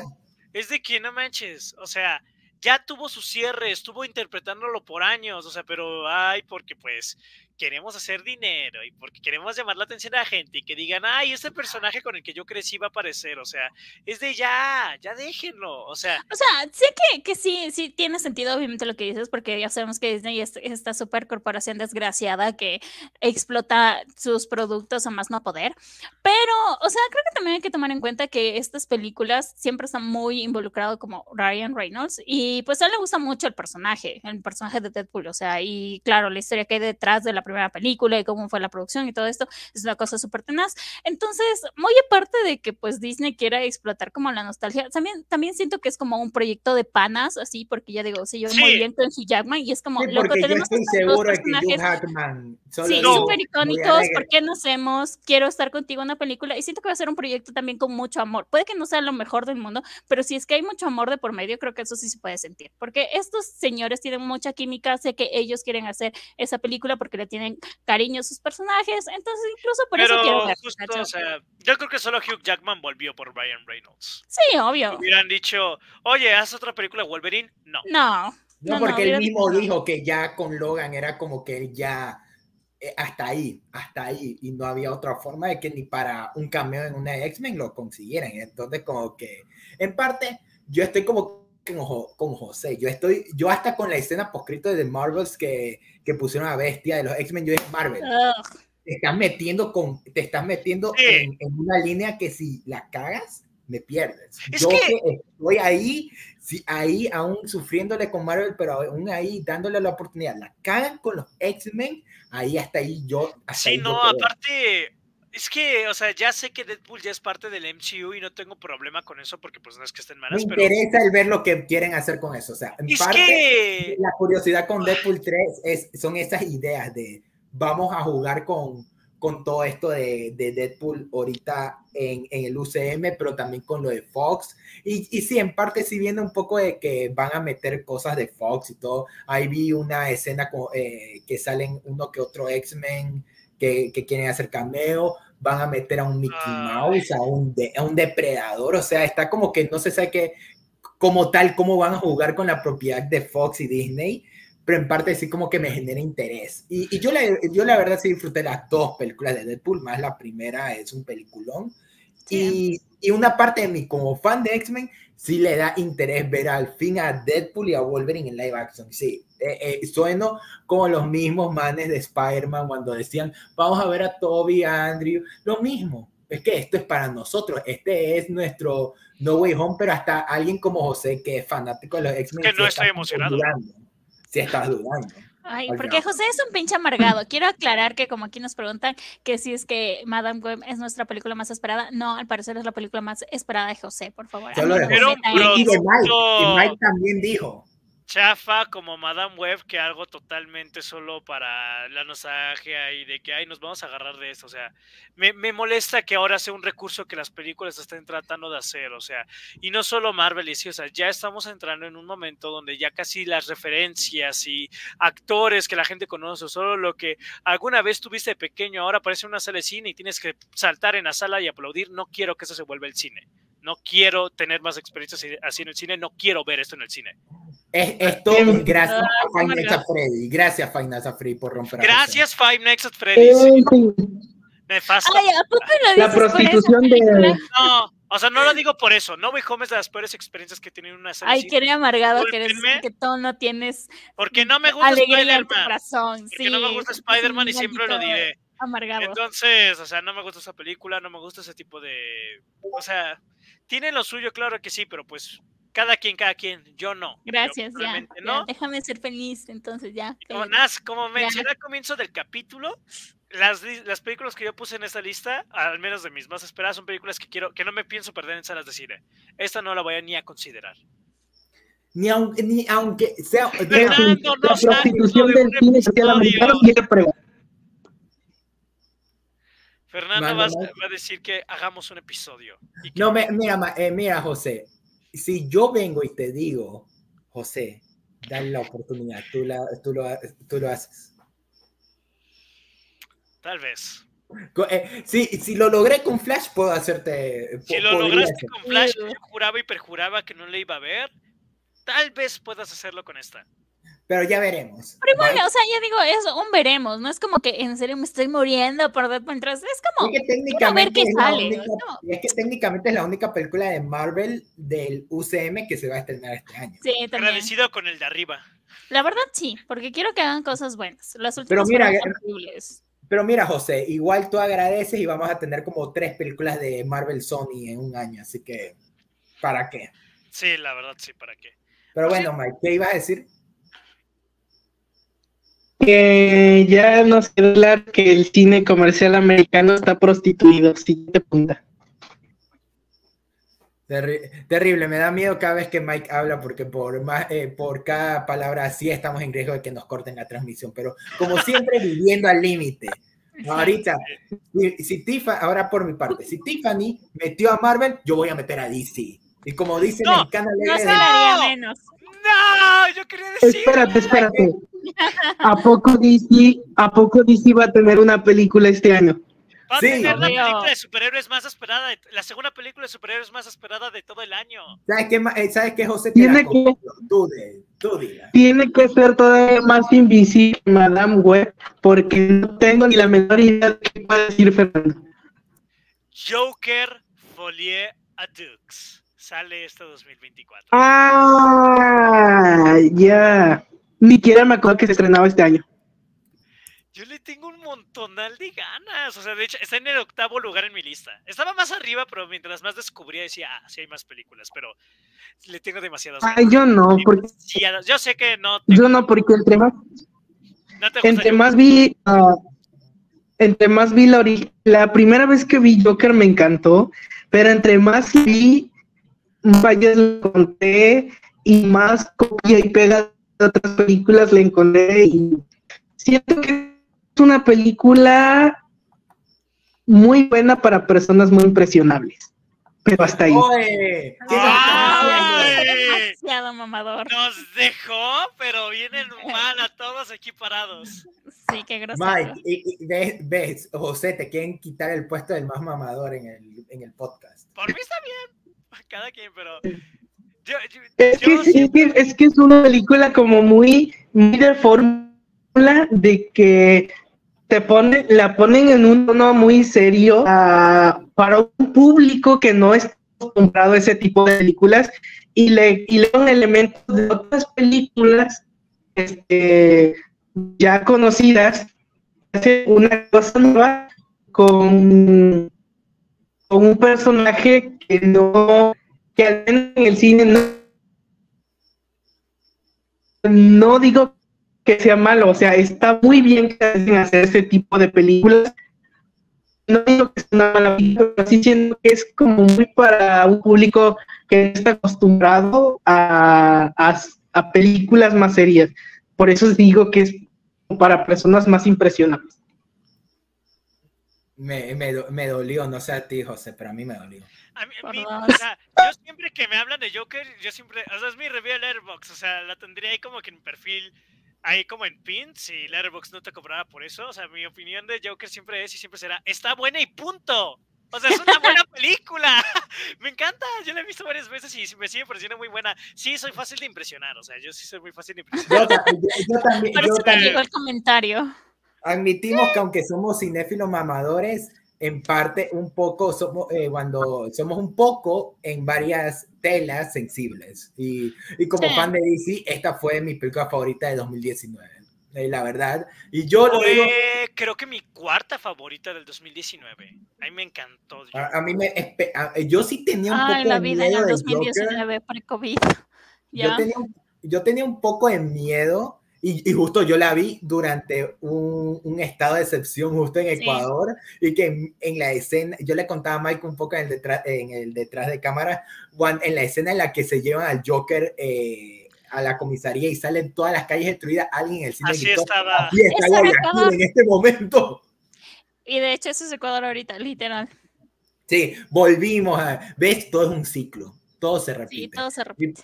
Y, por, e- y yo también, cuando anunciaron que iba a haber una secuela del Joker, yo sí tenía miedo, porque parte de lo que hace mágica al Joker para mí, aparte de cómo, yo sí le veo cierto valor artístico al usar elementos de King of Comedy y Taxi Driver que puede generar Sí, para sí, otro total. debate sobre hasta qué punto es homenaje y hasta qué punto es copia, pero para mí sí hay cierto valor artístico en cómo Todd Phillips logra meter esos elementos en algo como Joker y hacerlo su propia cosa que ni siquiera se siente como una película de superhéroes. Porque ni No, no es, no es. Gracias a Dios. Dios.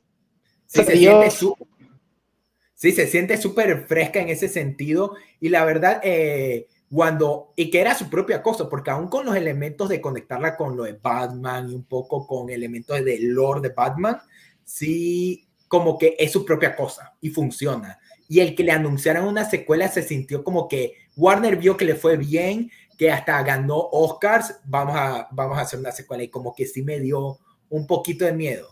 Pero cuando Jo- Joaquín Phoenix lo convencieron, que es un, ¿sabes que Joaquín Phoenix es alguien que en el cine es alguien súper así picky en películas, ya que en Napoleón me gusta creer que el man se metió a Napoleón porque él vio la película que nosotros no vimos en el cine y que es la que van a lanzar después, pero es alguien muy picky para elegir películas y que él haya aceptado para hacer una secuela y que hayan anunciado que es un musical, yo dije, me tienen. No, y aparte, aparte tenemos a Lady Gaga como Harley Quinn. No, no, no, no, no, no, no. La verdad sí me interesa, eh, la verdad sí me interesa demasiado ver. Lady Gaga es lo que impulsa esta película a que sea mis más esperadas. Está súper interesante. De... Yo cuando vi la, la, foto en el set de que Lady Gaga estaba en el mismo escalón que yo estaba cuando fui a visitar las escaleras del Joker, yo dije, oh, fuck, lo que se viene. Lo que... Sí, eh, hoy hay cierto miedo aún, no, no eh, lo admito. y que, que, también como con Furioso y como con El Planeta de los Simios hay que ir bajándole las expectativas a lo que nos encantó la primera pero yo sí soy optimista de que puede salir algo muy cool de esta película, porque siento que ya muchos ya le están crucificando por eh, la mala fama que tiene un poco la primera, pero por eso mismo de que va a ser un musical, van a hacer como que algo diferente y van a jugarlo un poco con eso. Le, le tengo, es eh, eh, una de mis más esperadas. No es mi más esperada como también en su momento era Joker, pero sí le tengo como que mucho interés y creo que el que no sepamos tanto fuera de, de, lo poco que nos han dado información es mucho mejor, porque siento que como con la primera de Joker nos van a dejar que la misma película nos entregue lo que vaya a ser. Sí, no, y de verdad le tengo tantas ganas. Muchísimas ganas, demasiadas ganas de esta película. Aparte, o sea, no sé, no sé, o sea, y técnicamente va a ser la última, la única película de DC que vamos a tener este año. Sí, como tal, porque con lo que dijo Tiffany, yo me puse a pensar, DC por su parte no, de ahí solo vamos a tener de serie El Pingüino y Creature Commando, así que de parte de películas solo vamos a tener el Joker hasta el siguiente año que viene la de Superman de James Gunn y Batman 2. Así que DC viene a salvar el género de superhéroes. Sí. Pero, pero bueno, eh, Tiffany. Eh, dígame, señor, ¿en qué le puedo ayudar? De aquí, es que de aquí va a ir Mike, pero como ya se fue, bueno, alguien más que quiere de aquí que quiera pasar a otra.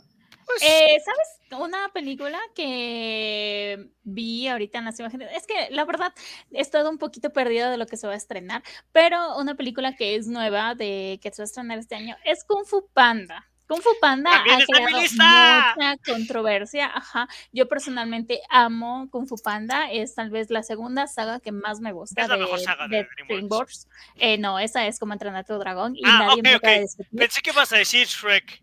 No, no, cómo entrenar a tu dragón es la mejor saga que han hecho, pero ese no es el tema de conversación. El tema de conversación es el tráiler que salió sobre esta película, que hubo mucha controversia porque no salían los cinco furiosos, porque no estaban muy convencidos. Yo en lo personal, no sé.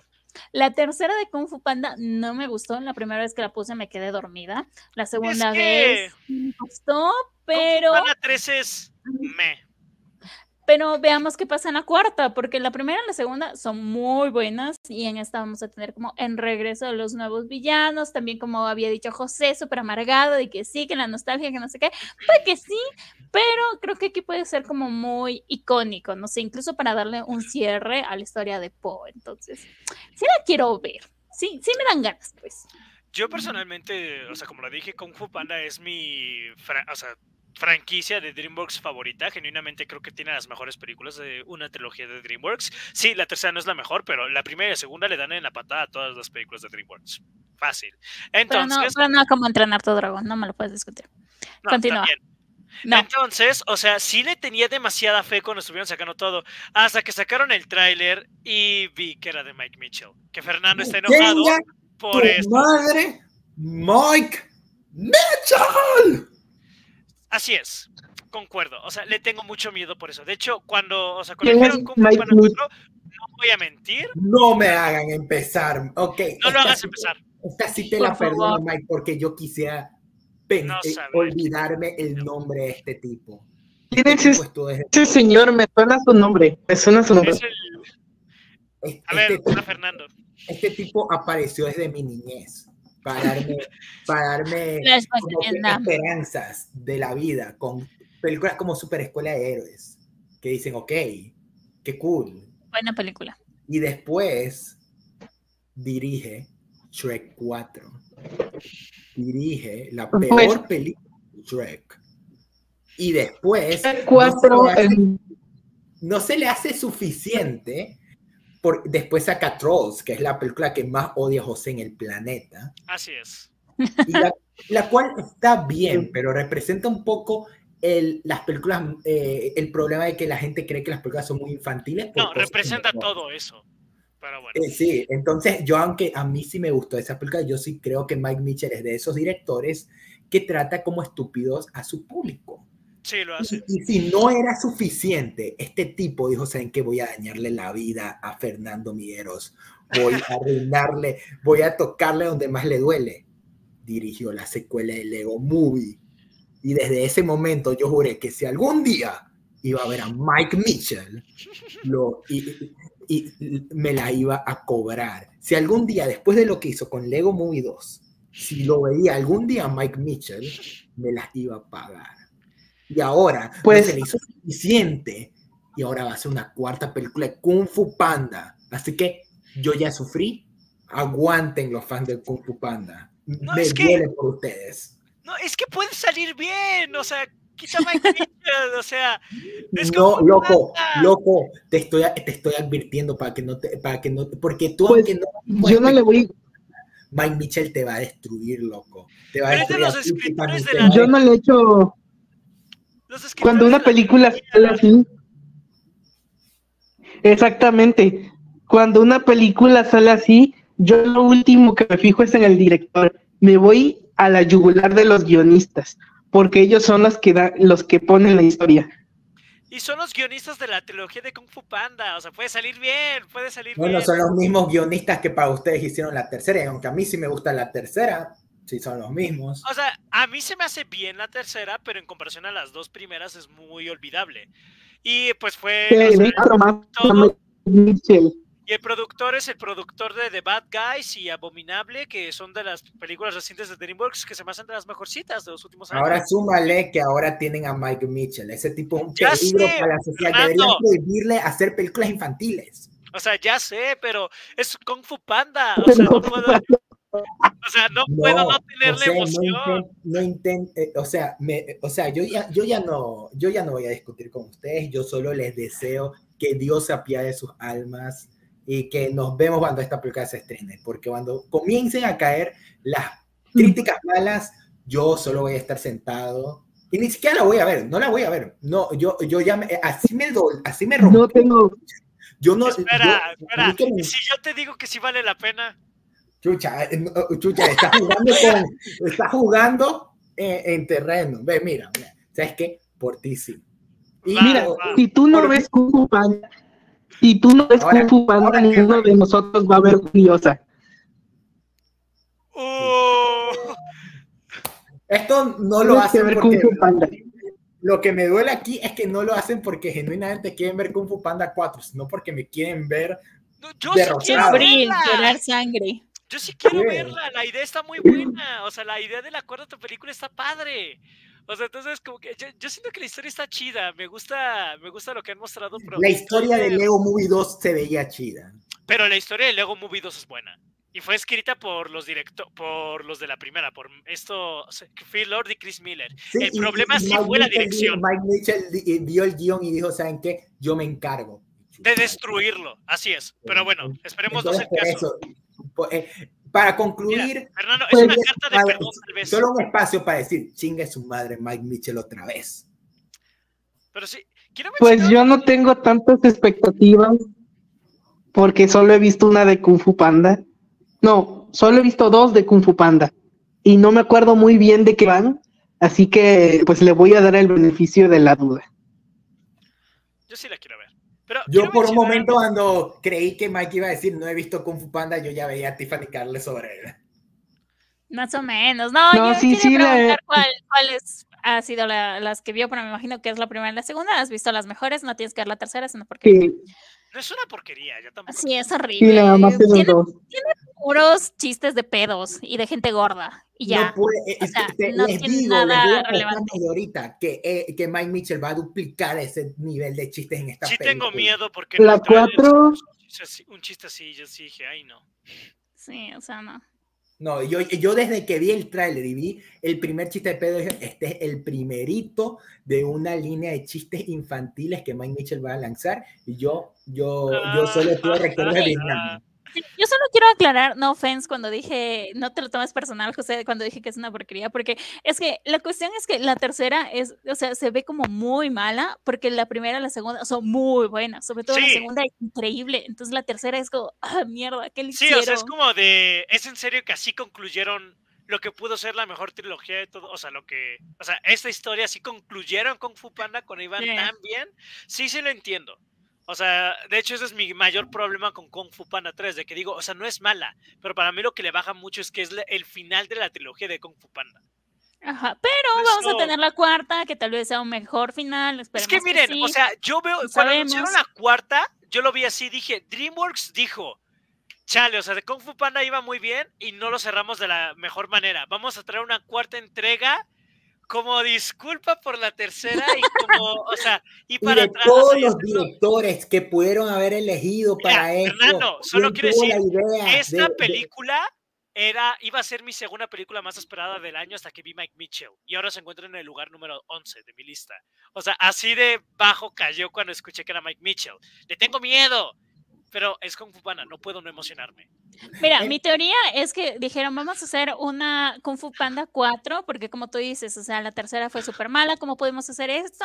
Después de haber hecho Cómo entrenar a tu dragón en el 2019, porque Kung Fu Panda 3 salió en el 2016, Cómo, eh, Cómo entrenar a tu dragón 3 en el 2019, y pueden decir lo que sea, pero el final de Cómo entrenar a tu dragón es un gran final para una saga, entonces dijeron, lo hicimos muy bien, tenemos que rectificar otra saga que nos iba muy bien, así que vamos a volverlo a intentar con Kung Fu Panda. Entonces, ojalá y si lo hagan bien. Ojalá y hagan un buen cierre. Mientras en la cua- eh, mientras en la quinta posible película de Shrek no pongan a Mike Mitchell, yo creo que, que, que no voy a tener ningún problema, pero siento que, que Mike Mitchell ese es el director como que en cargo que ponen los estudios de animación, como que ya saca tu película, ya, ya. Entonces como que por eso, Lamentablemente, sí.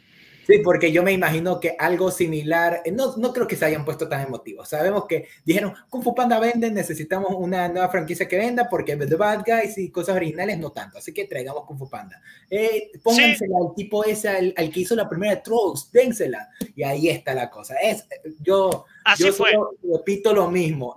Yo, vayan, vayan preparando ahí, pónganle una almohada donde vayan a caer.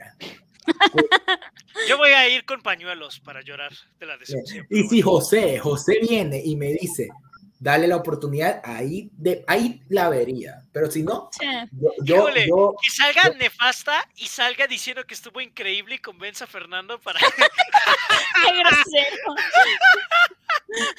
ya, perdón, pero no lo voy a hacer, te juro que no lo haría. Mm, yo lo no le prometo, creía. no, yo sí le lo peor es que yo sí lo veo capaz. Yo también, no, no así que haría, no no confío mucho en José. Pero a ver, voy a mencionar otra película de DreamWorks. que Ya, sí, pa, porque, esta es la película que más hemos hablado en el episodio. Dios Sí, no, mío, pero mira, santo. vamos a mencionar otra película animada que podría ser de DreamWorks, pero no sé si es de DreamWorks y tampoco sé si vaya a salir este 2024, pero según yo sí, y es Wallace y Gromit, la nueva película. Sí va a salir, sí va a salir. Mira, ¡Wow! Mira, la puse muy abajo en mi lista, la tengo casi hasta abajo, pero porque no sé si sí iba, no sabía si sí iba a salir. O sea, se tiene Sí. planeado que sí se estrena este año. Por favor, que- por favor, ¿quién anuncio no que. ¿Qué no se le había... ¿Qué no se le, ha- no, ¿qué no se les había acabado la plastilina? No, Se eso acabó fue- con esa eso película. falso. Eso, eso fue falso. Eh, ya se a- Arman dio un statement oficial en Twitter diciendo que eso, eh, que de verdad no- eso era falso. O sea, no que era falso, sino que la compañía que les estaba pro- prove- les estaba dando la plastilina, pues, porque no sé cómo pronunciar proveer conjugado, eh, como que había quebra- quebrado, pero pues no es la única empresa en el mundo y creo que consiguieron otra, entonces. Y eso, eso pensé, es como de qué estúpido que, que dejen de hacer películas porque quebró la empresa que proveía plastilina. Sí, o sea, no, no, nunca. Como, pero un poco también en Twitter como que la gente transgiversó un poco la noticia. siempre pasa, siempre pasa. Pero tendremos nueva película de Wallace y Gromit. Esto es... no, mentira. Esta, también, esta sí hubiera sido de mis más esperadas, pero justo por lo mismo como que se me olvidó de que iba a salir. Y es un poquito como lo del caso de Pollitos en Fuga 2 de que vean Pollitos en Fuga, gran película. Estuvo increíble, sí. Que Netflix la tenía como que muy bajo perfil. Y yo siento que, que Netflix originalmente les tenía el plan para mandar. Espera, si es cierto, no va a salir en cines, ¿verdad? No, va a salir directo a Netflix. Gracias, Netflix. Quedamos. Nuevo enemigo de 2024, Netflix. Ponlo debajo o sea, de ya Peor sería que no lo hicieran. ¿Quién sabe? Imagínate que sea malo. No, cállate. Ay, yo tengo que decir, perdón yo no quiero como lastimar tus sentimientos, José, pero yo no quiero ver esa película porque a mí me da mucho miedo la película de Wallace y Gromit. Sí, soy, tengo traumas de infancia medios heavy y pendejos, pero yo no quiero ver esa película porque me acuerdo que me daba mucho miedo el conejo. No sé por qué, a mí me encantan los conejos, pero a mí me dan miedo los O sea, yo crecí con los cortos de Wallace y Gromit, pero no había visto la película hasta que me hice el maratón de DreamWorks y Fernando me dijo, es de DreamWorks. Yo no sabía eso, de hecho, y tampoco había visto Pollitos en Fuga. De hecho, curiosamente, la única de Artman era que había visto que vi de niño fue la de Lo que el agua se llevó. Pero, o sea, Wallace y Gromit me, me, gusta mucho. O sea, yo vi sus cortos y ese del pingüino es, es, es buenísimo. Es súper divertido. Y luego me vi la película y me di cuenta que es una obra maestra. La película de Wallace y Gromit es buenísima, es perfecta. Entonces, está, la gente, está la gente que dice que, que, que Wallace y Gromit es mejor que, los, que Pollitos en Fuga y, y está la gente que está equivocada. Bueno, entonces yo soy de las personas que está equivocada porque a mí me encanta. O sea, Pollito en Fuego es un peliculón, pero, pero Wallace Gromit, la escena de la iglesia cuando la señora, cuando la chica habla y tiene la estatua de con ángeles de ángel de atrás y luego habla el otro y tiene los cuernos, es comedia pura. Sea, es comedia pura. O, sea, es, eso es cine. Es creativo, es ridícula, es graciosa, es inteligente. O sea, Wallace y Gromit es demasiado buena yo, le tengo mucha fe. O sea, genuinamente, o sea, si hay una película este año que creo que no importa qué va a salir bien, es esta. La verdad, o sea, no tengo duda. les voy a ser, honesto, me dio un poquito de miedo con lo de que pasó en Pollitos Enfugados, porque Pollitos Enfugados es buena. Es muy buena. Pero, pero, pero me di cuenta que, es, que se fue a la segura. O sea, porque la, aparte de que la, un peliculón, Pollito en Fuga 2 como que se siente más light. Y aunque es buena, sí. se siente como que en parte sí, es como que continuémosle la historia y todo, pero como que le bajaron en cierto La primera de la primera de Pollitos en Fuga es una obra maestra. Y la segunda solamente es una buena película. Sí. Entonces, como que yo siento que, en parte también yo siento que la gente también vio con las mismas expectativas que es la secuela de en Boda. No, fíjate que yo no, y por eso creo que la disfruté muchísimo. Pero, yo sí creo que eh, eh, yo sí oí muchos eh, al comienzo, las primeras impresiones, cuando eran las primeras personas que la fueron a ver. Y, y de ahí como que yo ya... yo ni siquiera vi los trailers. Yo tampoco, yo, yo, tampoco, porque ni Netflix promocionaba los trailers. O sea, sí, no, ahí sí se pasaron. Pero, pero también con eso de que yo me dijo, ok, se fueron un poquito a la segura con, con la secuela de Pollito en Fuga. Van a hacer lo mismo con la de Wallace y Gromit, solo para pero... Wallace y Gromit. Tenemos el director de la película de Wallace y Gromit y el director de Pollitos en Fuga y también tenemos a uno de los que estuvo haciendo, o sea, de los cortos y todo, o sea, como que tenemos a los creadores de Wallace y Gromit. Déjame ver nada más al escritor. Mira, el escritor de todos los cortos de Wallace y Gromit, o sea, es la gente detrás de estos personajes desde siempre. Entonces. Ojalá hubiera dirigido Mike Mitchell. Cállate. No, no, tienen que meter ese nombre? O sea, ya desde que ya desde que Mike se enteró de ese tipo, ya, ya nos va a joder con eso. O sea, sí, pero, pero te digo, o sea, en serio, de todas las películas de este año, esta es la única que tengo esta fe ciega. O sea, de que, o sea, yo sé que está mal, yo sé que no es como lo, mejor y lo hemos dicho, o sea, mejor no hay que tener expectativas, pero creo que si hay una película en la que puedo poner como los huevos en la canasta para decir va a salir muy bien, es Wallace y Gromit. Para mí esa es la película que estoy yo confiado. Entonces, como que si sale este 2024, por favor, porque quién sabe. O sea, porque técnicamente en Letterboxd no dice 2024 y no tiene fecha de estreno aún. Entonces sí digo, hmm, ¿cómo va a salir? O sea, ¿cuándo va a salir? Puede salir mejor que la secuela de Pollito en Fuga. Podría ser. Crucemos de dos. Y bueno, de ahí, ¿hay alguna otra película como tal principal que ustedes esperen antes de ir a ver cuál Yo tengo dos. A ver, tira. Yo tengo dos. La primera es Megalopolis Francis Ford Coppola. Mm. Que este proyecto estaba trabajando desde 1980 y lo quiso hacer, pero no entró financiación. Y luego lo quiso hacer a principios de siglo, no porque pensó que sería de mal gusto porque estaba reciente lo del 11 de septiembre. Y la película trata sobre un arquitecto que quiere reconstruir la ciudad de Nueva York para convertirla en una, en una utopía después de un desastre que en ruinas. Es una película de ciencia ficción y va a estar Adam Driver, eh, eh, Aubrey Plaza y Carlos Esposito. Y, también va a estar este, Shia LaBeouf. Shia LaBeouf. sí. Y también va a estar. La película. Va a estar la actriz que hacía de Adrian de Rocky. ¡Uh! Uh, Talia Shire. Sí, pero esta película la estoy esperando bastante porque pensé que nunca la iba a hacer Pola y finalmente la está haciendo y le tengo fe porque la es un proyecto muy personal de él y aparte la está financiando de su propio bolsillo sin el apoyo de ningún solo estudio.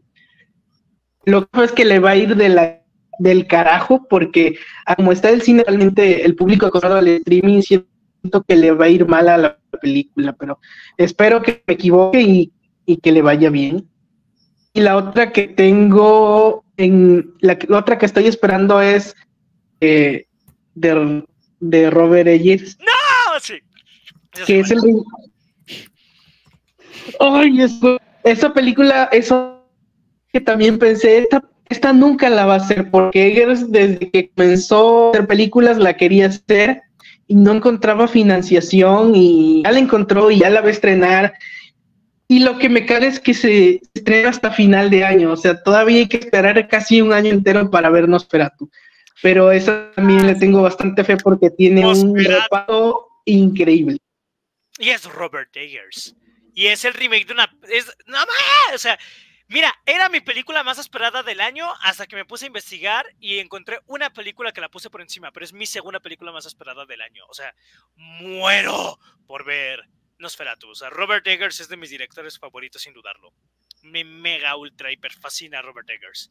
Entonces, ay, Nosferatu. No, no, o sea, va a ser un peliculón. Peliculón, o sea, se viene. Ay. Yo quiero aprovechar para antes de que se estrene. Espero que la, la original. Yo quiero verme la original por primera vez. Yo también me la quiero ver. De hecho, la tengo en DVD. Yo tengo la original.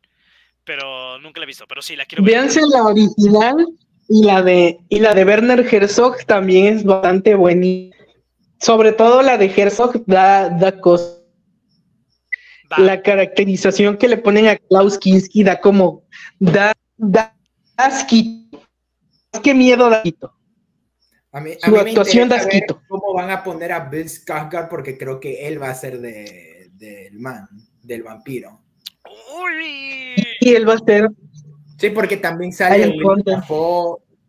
Y hasta yo creía, yo, creía que, yo creí que iba a ser Nicolas Holt, porque él también está en la película y él hizo la de Renfield, que también es de vampiro, así que yo final él- De así hecho, yo en esta película, en esta película, el tipo también va a ser como equivalente de Renfield en Drácula. Va a tener un papel parecido a Renfield. O sea, en la película original eh, de 1900,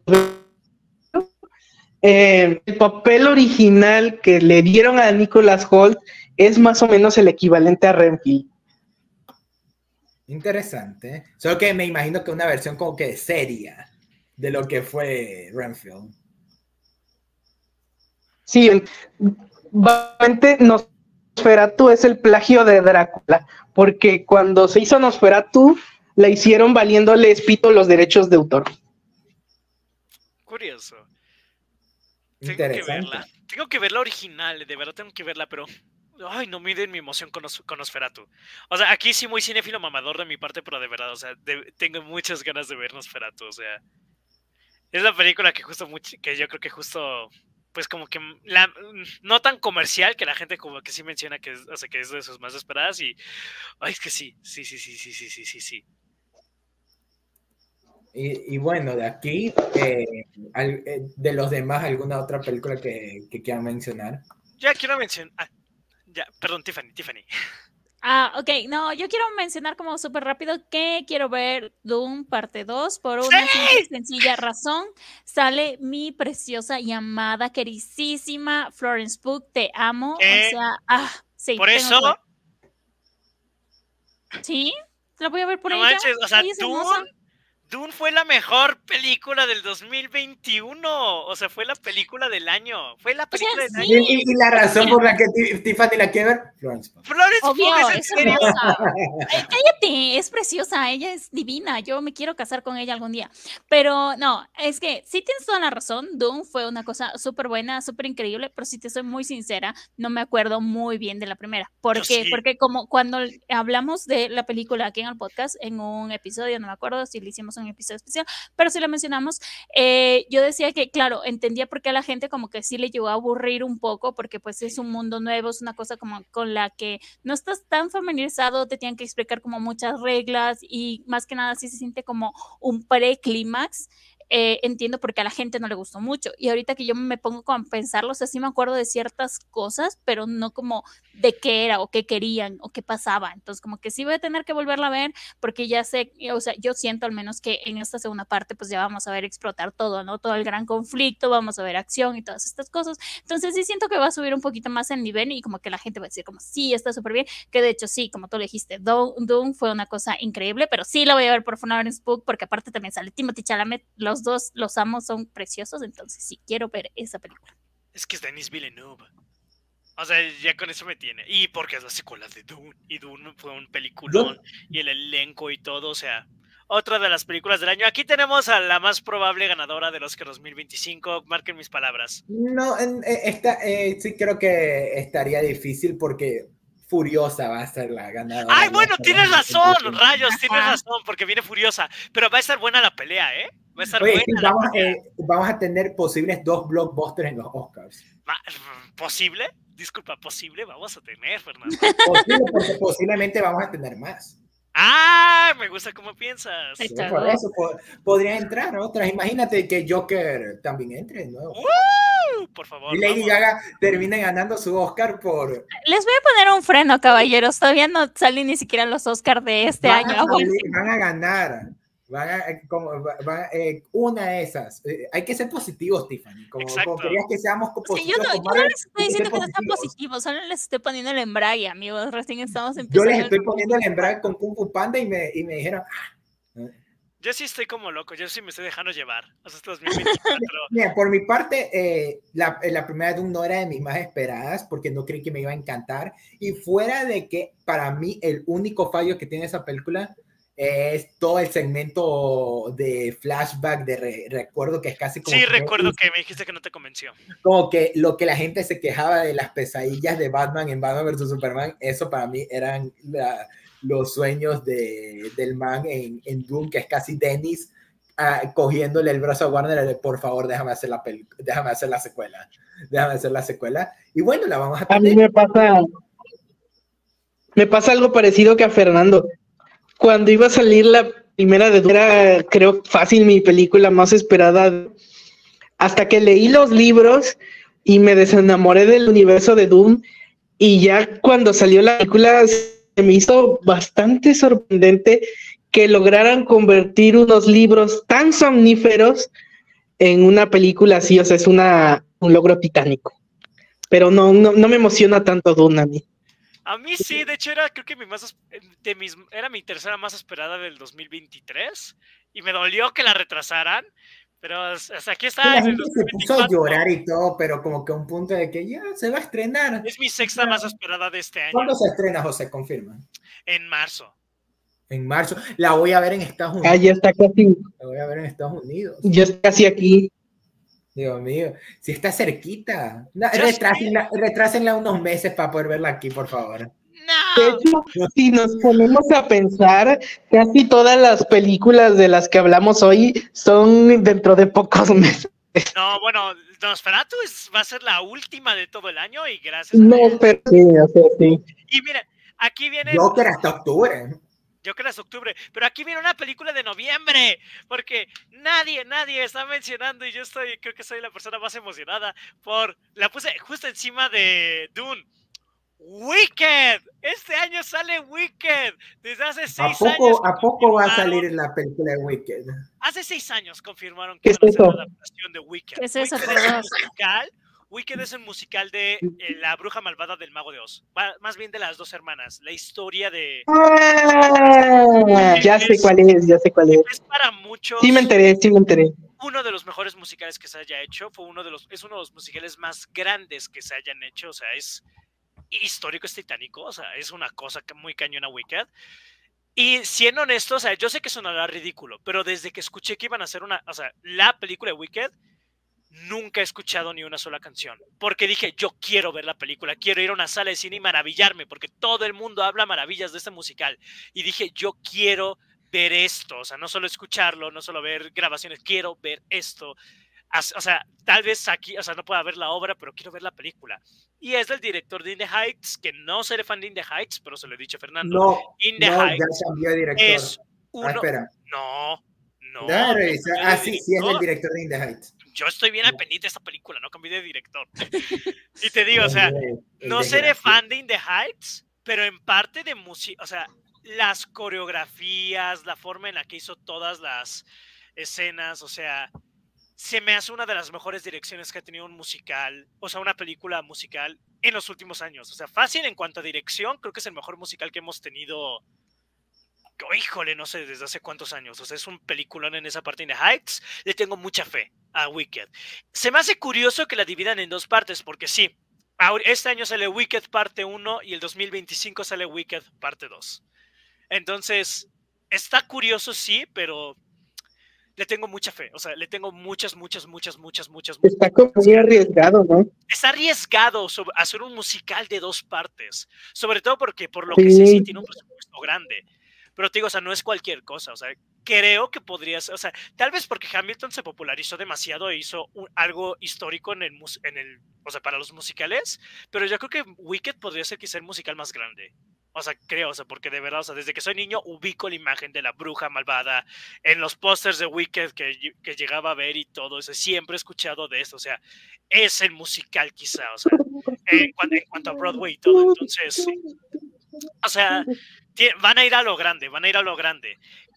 Entonces, ay, estoy demasiado emocionado. O sea, sale en noviembre, sale en noviembre y yo estoy muy listo para ver qué tal sale esto. Eh, yo tampoco sé nada de Wicked, No, pero tengo una pregunta. ¿Es una precuela? ¿Es una historia? Es una precuela, es una precuela. O sea, es tipo como lo que di- está, es como casi- Oz, la de. Oz el Poderoso, pero es la historia de las dos brujas. O sea, básicamente la historia de las hermanas y por qué una se volvió la bruja buena y la otra la bruja mala. Pero Sí, justo por eso yo, yo empecé a pensar en- en la similitud, ¿no? Con el Está Oz enfocada principalmente en la bruja malvada y nada más quiero decir que la bruja malvada va a ser interpretada por Cynthia Erivo. Que no sé si la ubiquen. ¿Y? De- Sí, sí la ubico. Yo Eh, y- y- adoro a Cynthia Erivo. Y desde que la vi, eh, Bad Times at the El Royal. Recuerdo muy bien esa película y recuerdo muy bien haberla visto en esa película. Desde que la vi en esa película dije, esta mujer es una super actriz y merece tener, o sea, como que más atención, o sea, merece ser la protagonista. Y por esa época la man está sonando porque hizo esa, hizo la de Widows. Se había sacado varias películas, entonces La que me yo preocupa un poco es Ariana Grande porque va a ser la hermana, la bruja buena. Pero Ariana Grande es una super cantante, o sea, ya sabemos eso. Y es un Ah, musical. pero mira, está interesante. El que va a ser del mago va a ser Jeff Goldblum.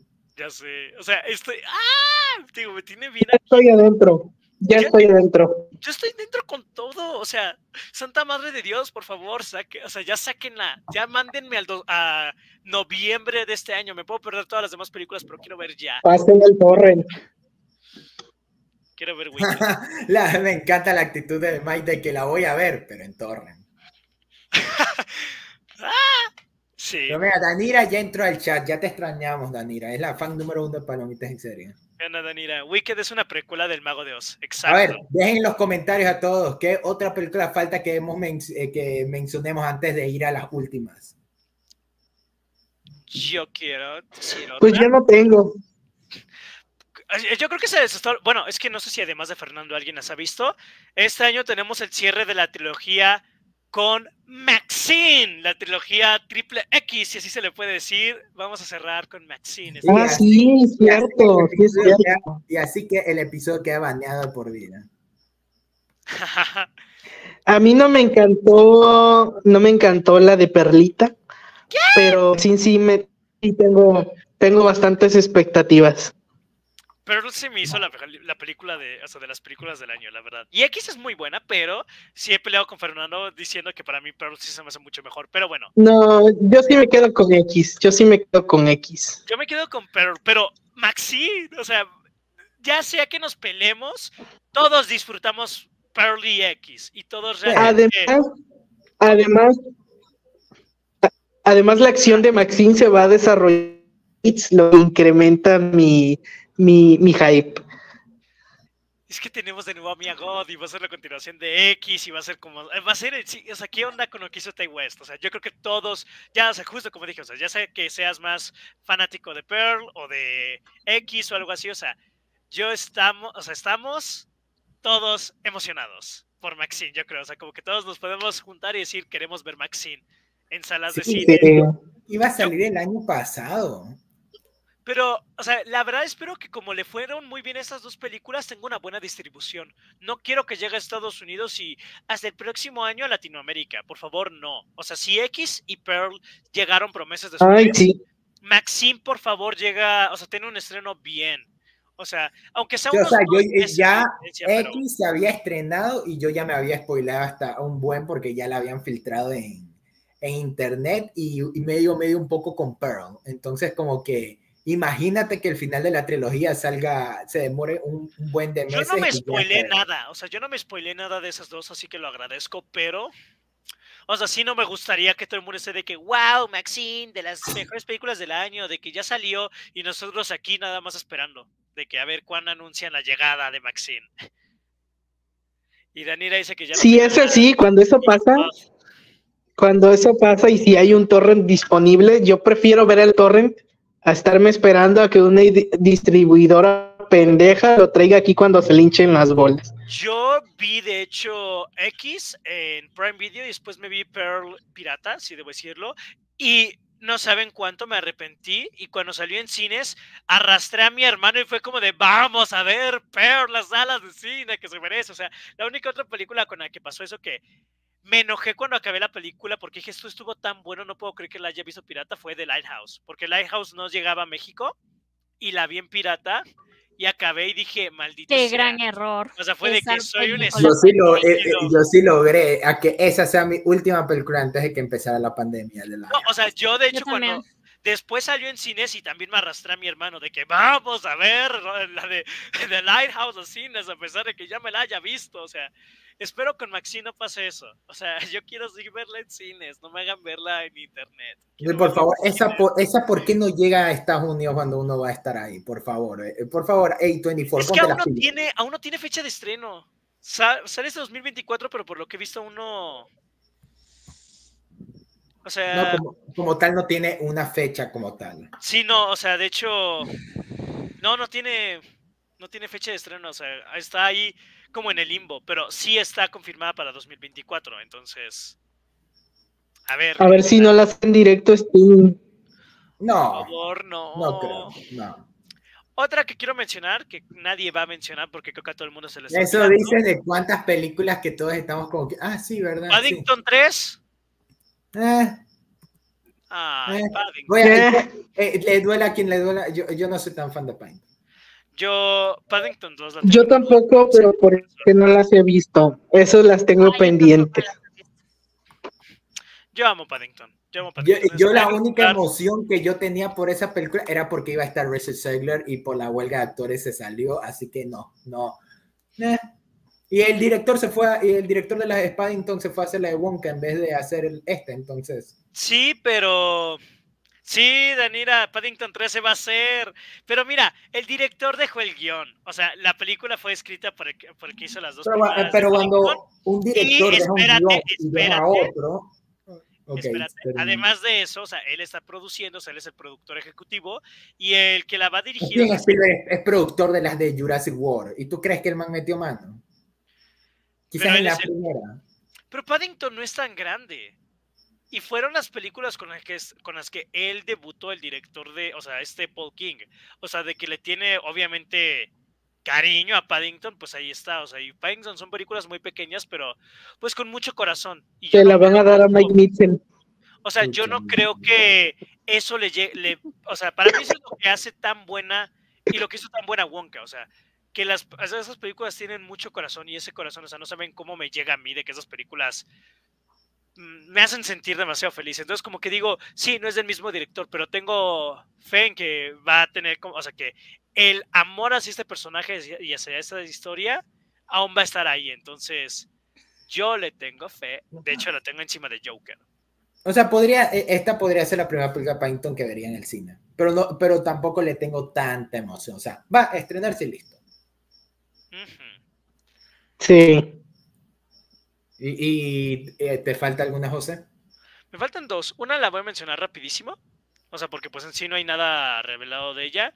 Este año va a salir la cuarta película de My Hero Academia. Y la verdad es que es- esas películas, verlas en cine es como un evento. Entonces, estoy muy emocionado porque lo más probable es que sea la última película. Y de hecho, la anterior entrega, que fue la tercera, se había dicho que iba a ser la última. Entonces, que saquen una cuarta tomó a todo el mundo por sorpresa.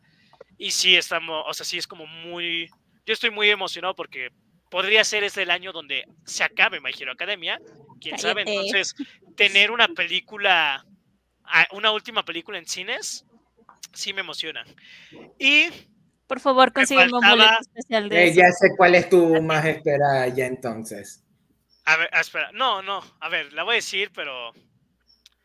Pues bueno, o sea, pues que quién sabe. Entras a mi lista, nada más duda. No, nada más duda, no te, no te metas si no. No, o sea, no, no, no he visto tu lista. Una película que, justo como les dije, me enteré hasta hace poco que iba a salir. Y nada más me bastó con leer la sinopsis. Y dije, esta es mi película más esperada del año. Del director de Toy Story 4, la primera película animada que va a salir en cines de Transformers. Transformers One. One sale este año, septiembre de este año, y va a ser la primera película animada de Transformers, y va a ser la historia de Cybertron y de cómo se, de- o sea, cómo se destruyó. Que como fan de toda la maldita vida de Transformers, yo, o sea, siempre he pedido que hagan esa historia, que nos cuenten qué rayos pasó en Cybertron, pero como alguien que sí entiende que una película así costaría millones en vida real, pues como que no me, o sea, entiendo que no la hayan hecho, o sea, no se puede hacer, o sea, ¿cuánto costaría una película en un, o sea, sin nada de humanos, o sea, no hay forma.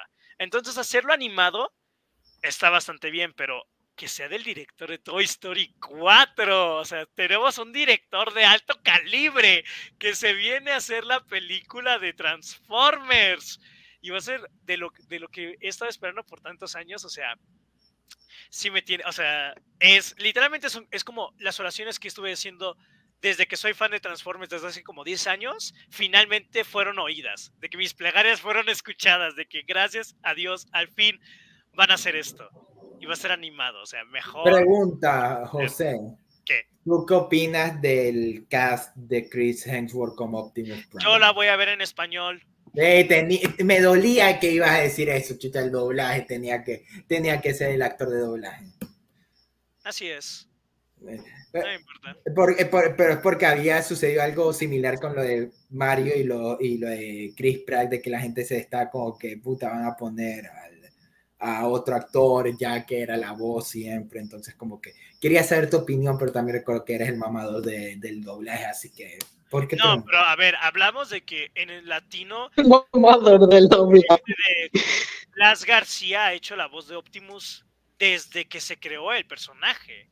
O sea, y es, o sea, yo creo que tú, aunque seas bien, mm, o sea, bien especialito con el doblaje, este, has escuchado la voz de Optimus en español. Y reconoces que esa es la, o sea, es una voz perfecta para Optimus. les, mando un mensaje a todos los Autobots en el planeta.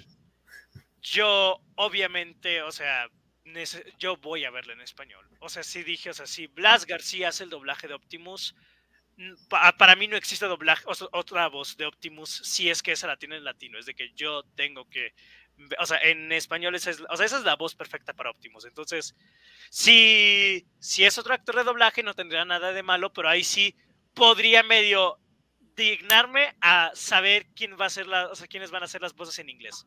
Pero si está Blas García es como de no me importa, no me importa. Yo, o sea, esa, yo crecí toda la vida con esa voz de Optimus. Yo adoro Optimus. Esa es la voz que escucho, esa es la que reconozco. Yo voy a verla. Además, es Chris Hemsworth. O sea, no gracias.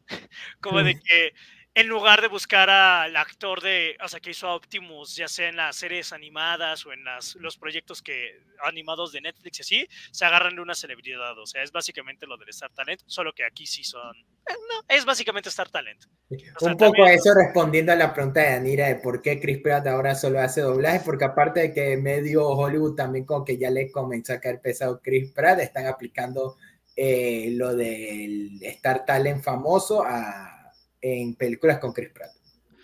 Pues fíjate que lo del Star, en Estados Unidos el Star Talent es más fuerte que en ningún otro lugar. Solo que como, la, como son famosos que a la gente les encanta, ahí no lo dicen como Star Talent, pero sí. Entonces, es casi el mismo. Es el eh, mismo. Sí, me interesa, pero pregunta, ¿va a ser para cines o sí? Va a ser para cines, por lo que yo sí me, digo, me puse a investigar, por eso, o sea, genuinamente me sorprendió que no hayan, o sea, que no haya aún nada de la película. O sea, como que sí, mira, hasta ese punto de que yo no sabía que iba a salir, hasta hace unos cuantos días que me enteré, y por eso se me sorprende. hasta yo sí me enteré por lo que el cast de Chris Hemsworth, que sí sonó en Twitter, porque toda la gente de Twitter se queja por todo y se quejaron en su momento ah, por sí. eso.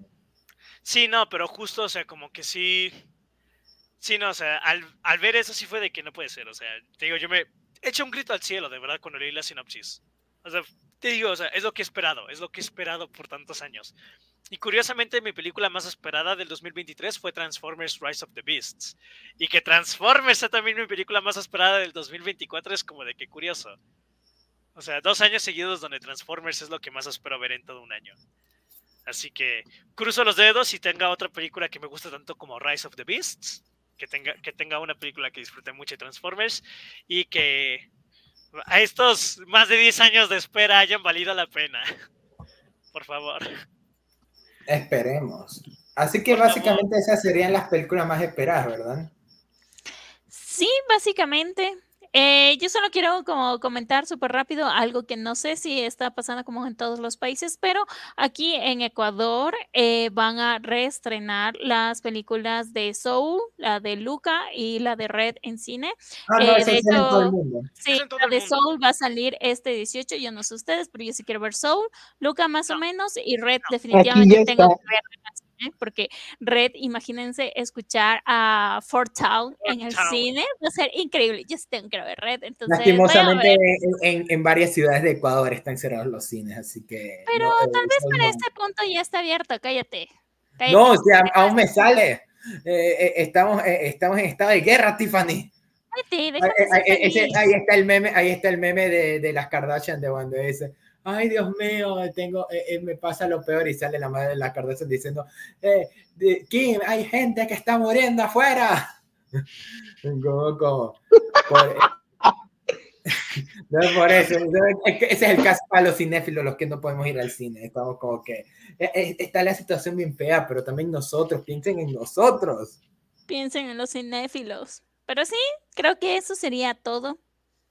Va a, ser, un año interesante. Tenemos muchas cosas, muchas cosas interesantes. ahorita que estoy medio viendo, aquí está.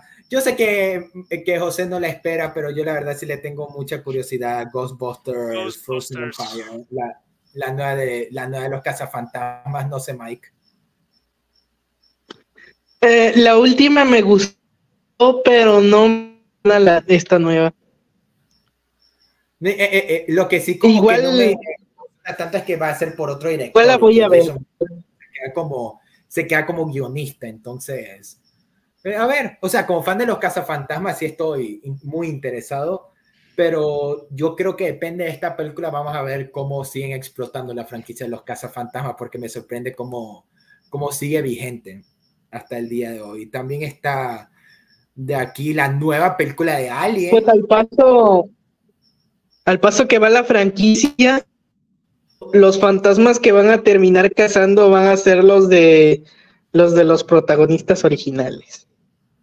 Casi que casi. Pero mira, se viene la nueva de Alien, de Fede Álvarez, la cual le tengo mucho interés. De ahí, déjame ver, ¿qué otra? De ahí está la, la precuela de Un lugar en silencio. Eh, está Twisters, Twister de, eh, que va a ser la secuela esta de la película de Tornados que va a tener. Ah, sí. A ver. Esta la quiero ver. ¿A poco la gente De ahí espera? también va. De- ve, me- va- oigan, sí, me había olvidado. Vamos a tener Mufasa, la precuela. Nadie quiere ver eso. Nadie quiere ver eso. Nadie quiere ver eso. Aunque va a ser del director de Moonlight. Así No que quién importa. sabe. Eso no tiene nada que ver y quiere ver Mufasa. De ahí Yo, tenemos o la sea, una que cuarta no película de mi mencioné, pero en favorito. mi lista, o sea, ya que está aquí, o sea, una que no mencioné, pero sí está en mi lista es Sonic 3. Sí, la quiero Ok. ver. Yo sí voy a ver Sonic 3. Sonic 3 la voy a ver. Va a Ah, venir, sí. va a venir Shadow. Tengo que ver eso en cines. Yo por mucho tiempo pensé que la de Sonic 2 nunca se estrenó y ya me enteré que está en Netflix. Fue como, ah, Sonic 2 es. eh, eh, esto o sea, existe. Sonic Ok. Sonic 1 es muy mediocre. Sonic 2 está increíble. Sí, Sonic 2 está muy bueno. Está Mira, José, no sé si tú sabes de la existencia de esta, Wolfman. No, la no, adaptación esa no. de. Ah, Mira, eso quiero ver, eso sí. Le tengo Wolf va a ser. La película de Hombre Lobo diri- dirigida por Late One. Este Late, eh, ¿cómo se llama? Late Wannell. No sé si te. Lee One, me suena mucho el nombre. Dime qué dirigió. Porque Es el director Es de. el que dirigió El Hombre Invisible. ¡Oh! ¡No más! ¡No más! Va a ser No su manches. adaptación del Hombre. Lobo. Nueva película a mi lista. No manches, no manches. Y que No va a ser La tenía en mi lista, pero se me olvidó existencia. iba a ser protagonizada por Ryan Gosling, pero por una cosa creo que se salió y ahora va a estar Chris Abbott y Julia Garner. Entonces, como, eh, como que se sabe que, que esta película ya le dieron el presupuesto durante pandemia por lo del hombre invisible, así que a ver qué tal, ¿no? Uy, no manches. Ojalá le sigan dando más monstruos clásicos. Lo que hizo con el hombre invisible estuvo. Mm. Sí, ya sé, excelente película. Sí, estuvo buenísimo. Entonces, por eso yo sí me acuerdo que a José le encantó ese y No, me, sorprende, me sorprende porque no, no la había mencionado. Te juro, no escuché nada de ella. O sea, te lo prometo. Y me puse a investigar de varias películas, pero no escuché nada de ella. Una que yo no espero. Yo le iba a mencionar, pero se me olvidó. Una que hay que mencionar porque ninguno de nosotros la espera, pero yo creo que, o sea, la puse en la miniatura solo porque estoy casi seguro de que aquí sí la espera, aunque creo que nosotros no, pero como no está, pero es parte del- de Palomitas en serie, la voy a mencionar Terrifier 3. Yo no la espero, no la voy a ver, no se me antoja, pero estoy Yo seguro tampoco. que aquí sí. Así que ahí está, al menos una de las que sabemos que va a ser las más esperadas de Kaki. No sé quién le, quién le interesa Gladiador 2. No. No. No.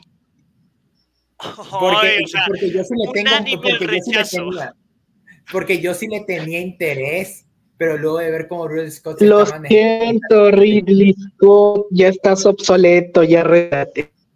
oh, wow. También- entonces por eso, como que ya luego de, de Napoleón, como que ya me da miedo tocar algo de Scott.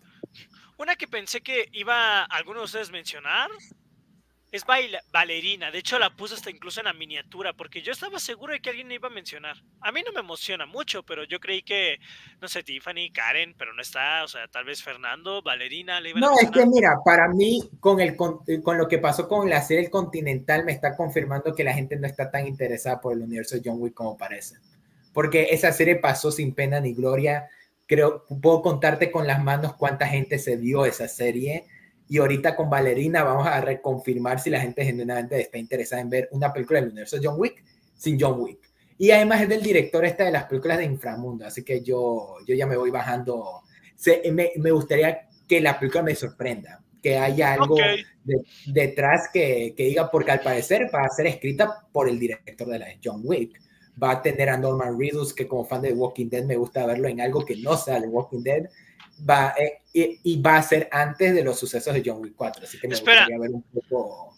¿Mande? Danira puse que, puso que tendremos a Frankenstein de Guillermo del Toro. O sea, espera, ¿esas viene este año, este 2024? Ah, sí, o sea, se, esa es buena pregunta porque recién la van Creo a que recién entró a producción, porque recién confirmaron el cast. Sí, Sí. ¿no?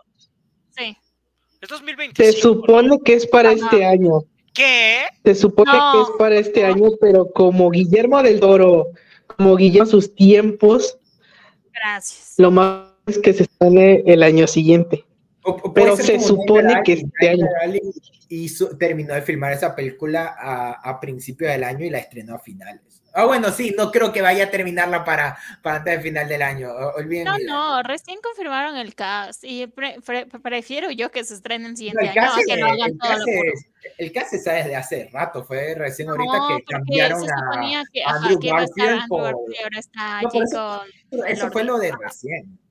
Ajá. Eso fue lo de recién, que Jacob Elordi ya, ya todos lo perdonamos por Salzburg, así que como que ya, date el lujo de, de hacer lo que quieras. Tú aún me- yo aún me la tengo jugada con ese man con, como Elvis en Priscila, ya ahí cuando vea voy a tener mi propia discusión con ese man, pero, pero, pero como Frankenstein, creo que ni siquiera va a ser Frankenstein, va a ser al, al doctor Frankenstein, o no sé. Es que esa es la cuestión, o sea, el, el monstruo de Frankenstein no se llama Frankenstein. Frankenstein es el doctor que crea al monstruo. Entonces, Sí, pero hay una cosa bien, extraña que dicen que Oscar Isaac va a ser el doctor y, y Jacob Elordi va a ser el monstruo y otras que dicen No, que va a ser el bicho. Entonces yo creo que para este punto Mia Goth va a ser eh, el monstruo, va a ser Frankenstein. y todos van a decir, inclusión forzada, ¿cómo pusieron a hacer al monstruo una mujer? ¿Qué les pasa? Y el mundo va a arder. No, siempre. porque es. Guillermo del Toro y la gente adora a Guillermo del Toro. Obvio, todos amamos a Guillermo del Toro. Creo que Además, además Frankenstein, además la película de Frankenstein de los 30 es la película favorita de Guillermo del Toro, así que se viene algo bueno. Hmm. Pues sí. Sí, de ahí creo que como tal no hay más películas, porque ahí hay otras como que, ah, como Argyle, entonces como que Ah, creo sí. que ya pasamos lo importante. Sí, Entonces, bueno, películas que no se sabe nada, pero yo quiero, yo quiero ver la nueva película de Jordan Peele. pero esa ya se confirmó en Mm. 2025. Está confirmado. Sí, porque esa iba a salir el mismo día que Nosferatu y salió la noticia de que esa la iban a recorrer al 2025, creo que a inicios, porque justo iba Yo había leído que la habían quitado del, yo, que la habían quitado del, del panorama, pero no que del No, es que justo yo recuerdo la noticia porque mucha gente incluso, bueno, no mucha gente, pero hasta cuando se había dicho lo de Nosferatu y esa de que la gente estaba diciendo vamos a tener Nosferatu y la película de este Jordan Peele el mismo día y no, que se retrasó la de Jordan Peele. O sea, justo, o sea, para no estar como que el mismo día en, en- o sea, eh, estrenarse el mismo día y justo es el último estreno del año, entonces, o sea, como se retrasa, como si fue ah, confirmado como retraso, pues se va a 2025, no hay forma de que... Se- ahorita me sale 24. eh, en Entertainment Weekly que déjame ver que aquí sale de la película. Según yo, bueno, o sea, no soy Jordan Peele, no te puedo confirmar. No eres la fuente más confiable, José. Ve- O sea, solo sale que se movió el calendario, no que exactamente pasó para el 2015. Pero pero te digo, o sea, su fecha era para la última semana del 2024. Si se retrasa, o sea, yo asumo es para el próximo año. Por eso lo estoy diciendo, o sea, pero... Pod- Podría ser, sí, porque no se sabe nada. Sí, no, o sea, yo creo que es 2025 esa película. Por eso tampoco la mencioné. Y de ahí también va a salir la película de la hija de M. Night Shyamalan que me interesa porque ella dirigió unos episodios en Servant, que es una de las mejores series de- del año pasado, la cual vamos a hablar en otro episodio, pero que este va a ser su debut cinematográfico como, tal, una película de terror, así que vamos, yo quiero estarle pendiente a esa, se llamará The Watchers. Así que ahí también para que le pongamos el ojo. Pero bueno, creo que eso sí ya sería todas. Ahora sí, sería todo. Así que, José, eh, eh, bueno, prácticamente lección del episodio de hoy, no tengas expectativas. No tengan expectativas, exacto. Solo pásensela bien en el cine, vayan, vayan a ver una película y que la película sea lo que, o sea, pues sí, o sea, que la película sea lo que es y no se pongan a decir, ay, es que no es como lo que yo esperaba, ay, es que no es tan buena como la anterior, es que no es tan buena, o sea, no. Guarden, guarden su furia para la temporada de premios. Exacto, ahí es donde se tienen que desquitar. desquitar sí, mira cuántas cosas se vienen en Palomitas en serie este año, José. Bastantes, o sea, pero ¿quieres que dé algunos ejemplos o qué? O, sea, de aquí eh, obviamente viene lo obvio, tenemos que sacar lo mejor en serio. Lo mejor del 2023, que sí tenemos mucho material para eso. Dejen los comentarios si quieren primero episodio de series o películas, pero probablemente vamos a hacer de series porque es lo que mejor estamos. Sí, series, Pero comenten qué películas de todas las que mencionamos quieren su episodio, porque si quieren episodio de Kung Fu Panda 4, vamos a darle su Panda 4, en el que yo no voy a estar. Un episodio de, de, la filmografía de Mike Mitchell. Oye, eh, no llevan ni, una hora desde que dijimos Mike Mitchell este man me lanzó cinco, cinco chistes al respecto, no puede ser. Tú abriste una caja de Pandora que Mike va a aprovechar a más no poder. Yo Tenía que, cuando salga Wicked hagamos un episodio de musicales. Me encanta. Pero ya tenemos uno, José. Ya innova. ¿Qué? Innova, ya tenemos episodios musicales. Otro. Parte 2. Parte 2, como Wicked. Bueno, cuando, cuando, salga Furiosa vamos a hacer episodio de Mad Max. Va. Ya, Hablando de Fury Road y Furiosa, nada más. Mad Max no, eh, no, voy a aprovechar con Mike para hacerle para Watch Party de, de, de todas las películas de Mad Max. Mira, Danira concuerda. Episodio de música. Solo porque lo dice Danira, no porque lo dices tú, José. Quiero que lo sepas. Quiero recalcar en ese punto. por eso, entonces, eh, dejen en los comentarios todas las ideas que quieren. Igual, José, creo que es momento de despedirnos. Así que cierra el episodio. Así es. ¿Así nada más? Ah, no, ya, ya te entendí, ya te entendí, perdona. Llevas más de un año y seguimos con la misma huevada, José. Perdón, perdón, no te enojes. No, estoy muy indignado, pero bueno. Ok, bueno. A, a Fernando le está saliendo el logo a Jacob, disculpen, así sí. son. Muchas gracias por acompañarnos en esta ocasión a otro episodio de Palomitas en Serie, el primer episodio del año donde estamos recibiendo el 2024 con muchas expectativas, muchas películas que, a las cuales le tenemos ganas y pues la verdad bastante emocionados por lo que está por venir, no solo para el cine, sino para el podcast en general. Así que de parte de todo el equipo de Palomitas en Serie. Muchas gracias por otro año. Esperemos que este sea un gran 2024 y hasta la próxima. No, y las redes sociales. ¡Ay, las redes sociales! Perdón. Es que me estabas haciendo señas como de que ya quisieras que acabara y yo estaba. No, es una seña porque yo ya creí que eh, para que no te olvides y mira, Ay, Dios mío, ves Mike, por eso es que yo quería que tú seas el host, pero no el. Bueno, bueno, perdóname, perdóname. No olviden seguirnos en nuestras redes sociales. Estamos en YouTube, que aquí es donde nos están viendo en el, eh, en el en vivo. Si no nos están viendo en el en vivo, pues nos están viendo ya sea en el episodio de YouTube o en Spotify, donde ahí tenemos todos los episodios del podcast. También síganos en Instagram, donde subimos noticias, al igual que en la página de Facebook de Palomitas en Serie. Y TikTok ya está muerto, ¿verdad? Sí, totalmente. Ahí ves que, que nos sigan en TikTok, pero pues al parecer no. Y bueno, esperen muchos episodios más. Muchos y feliz año, así como dice Danira, feliz año, que todo salga perfecto. Feliz año. Pero antes de terminar, un último, chinga tu madre, Mike Mitchell. Listo. Feliz año. Besitos en la cola, wow, wow. Adiós. Bye.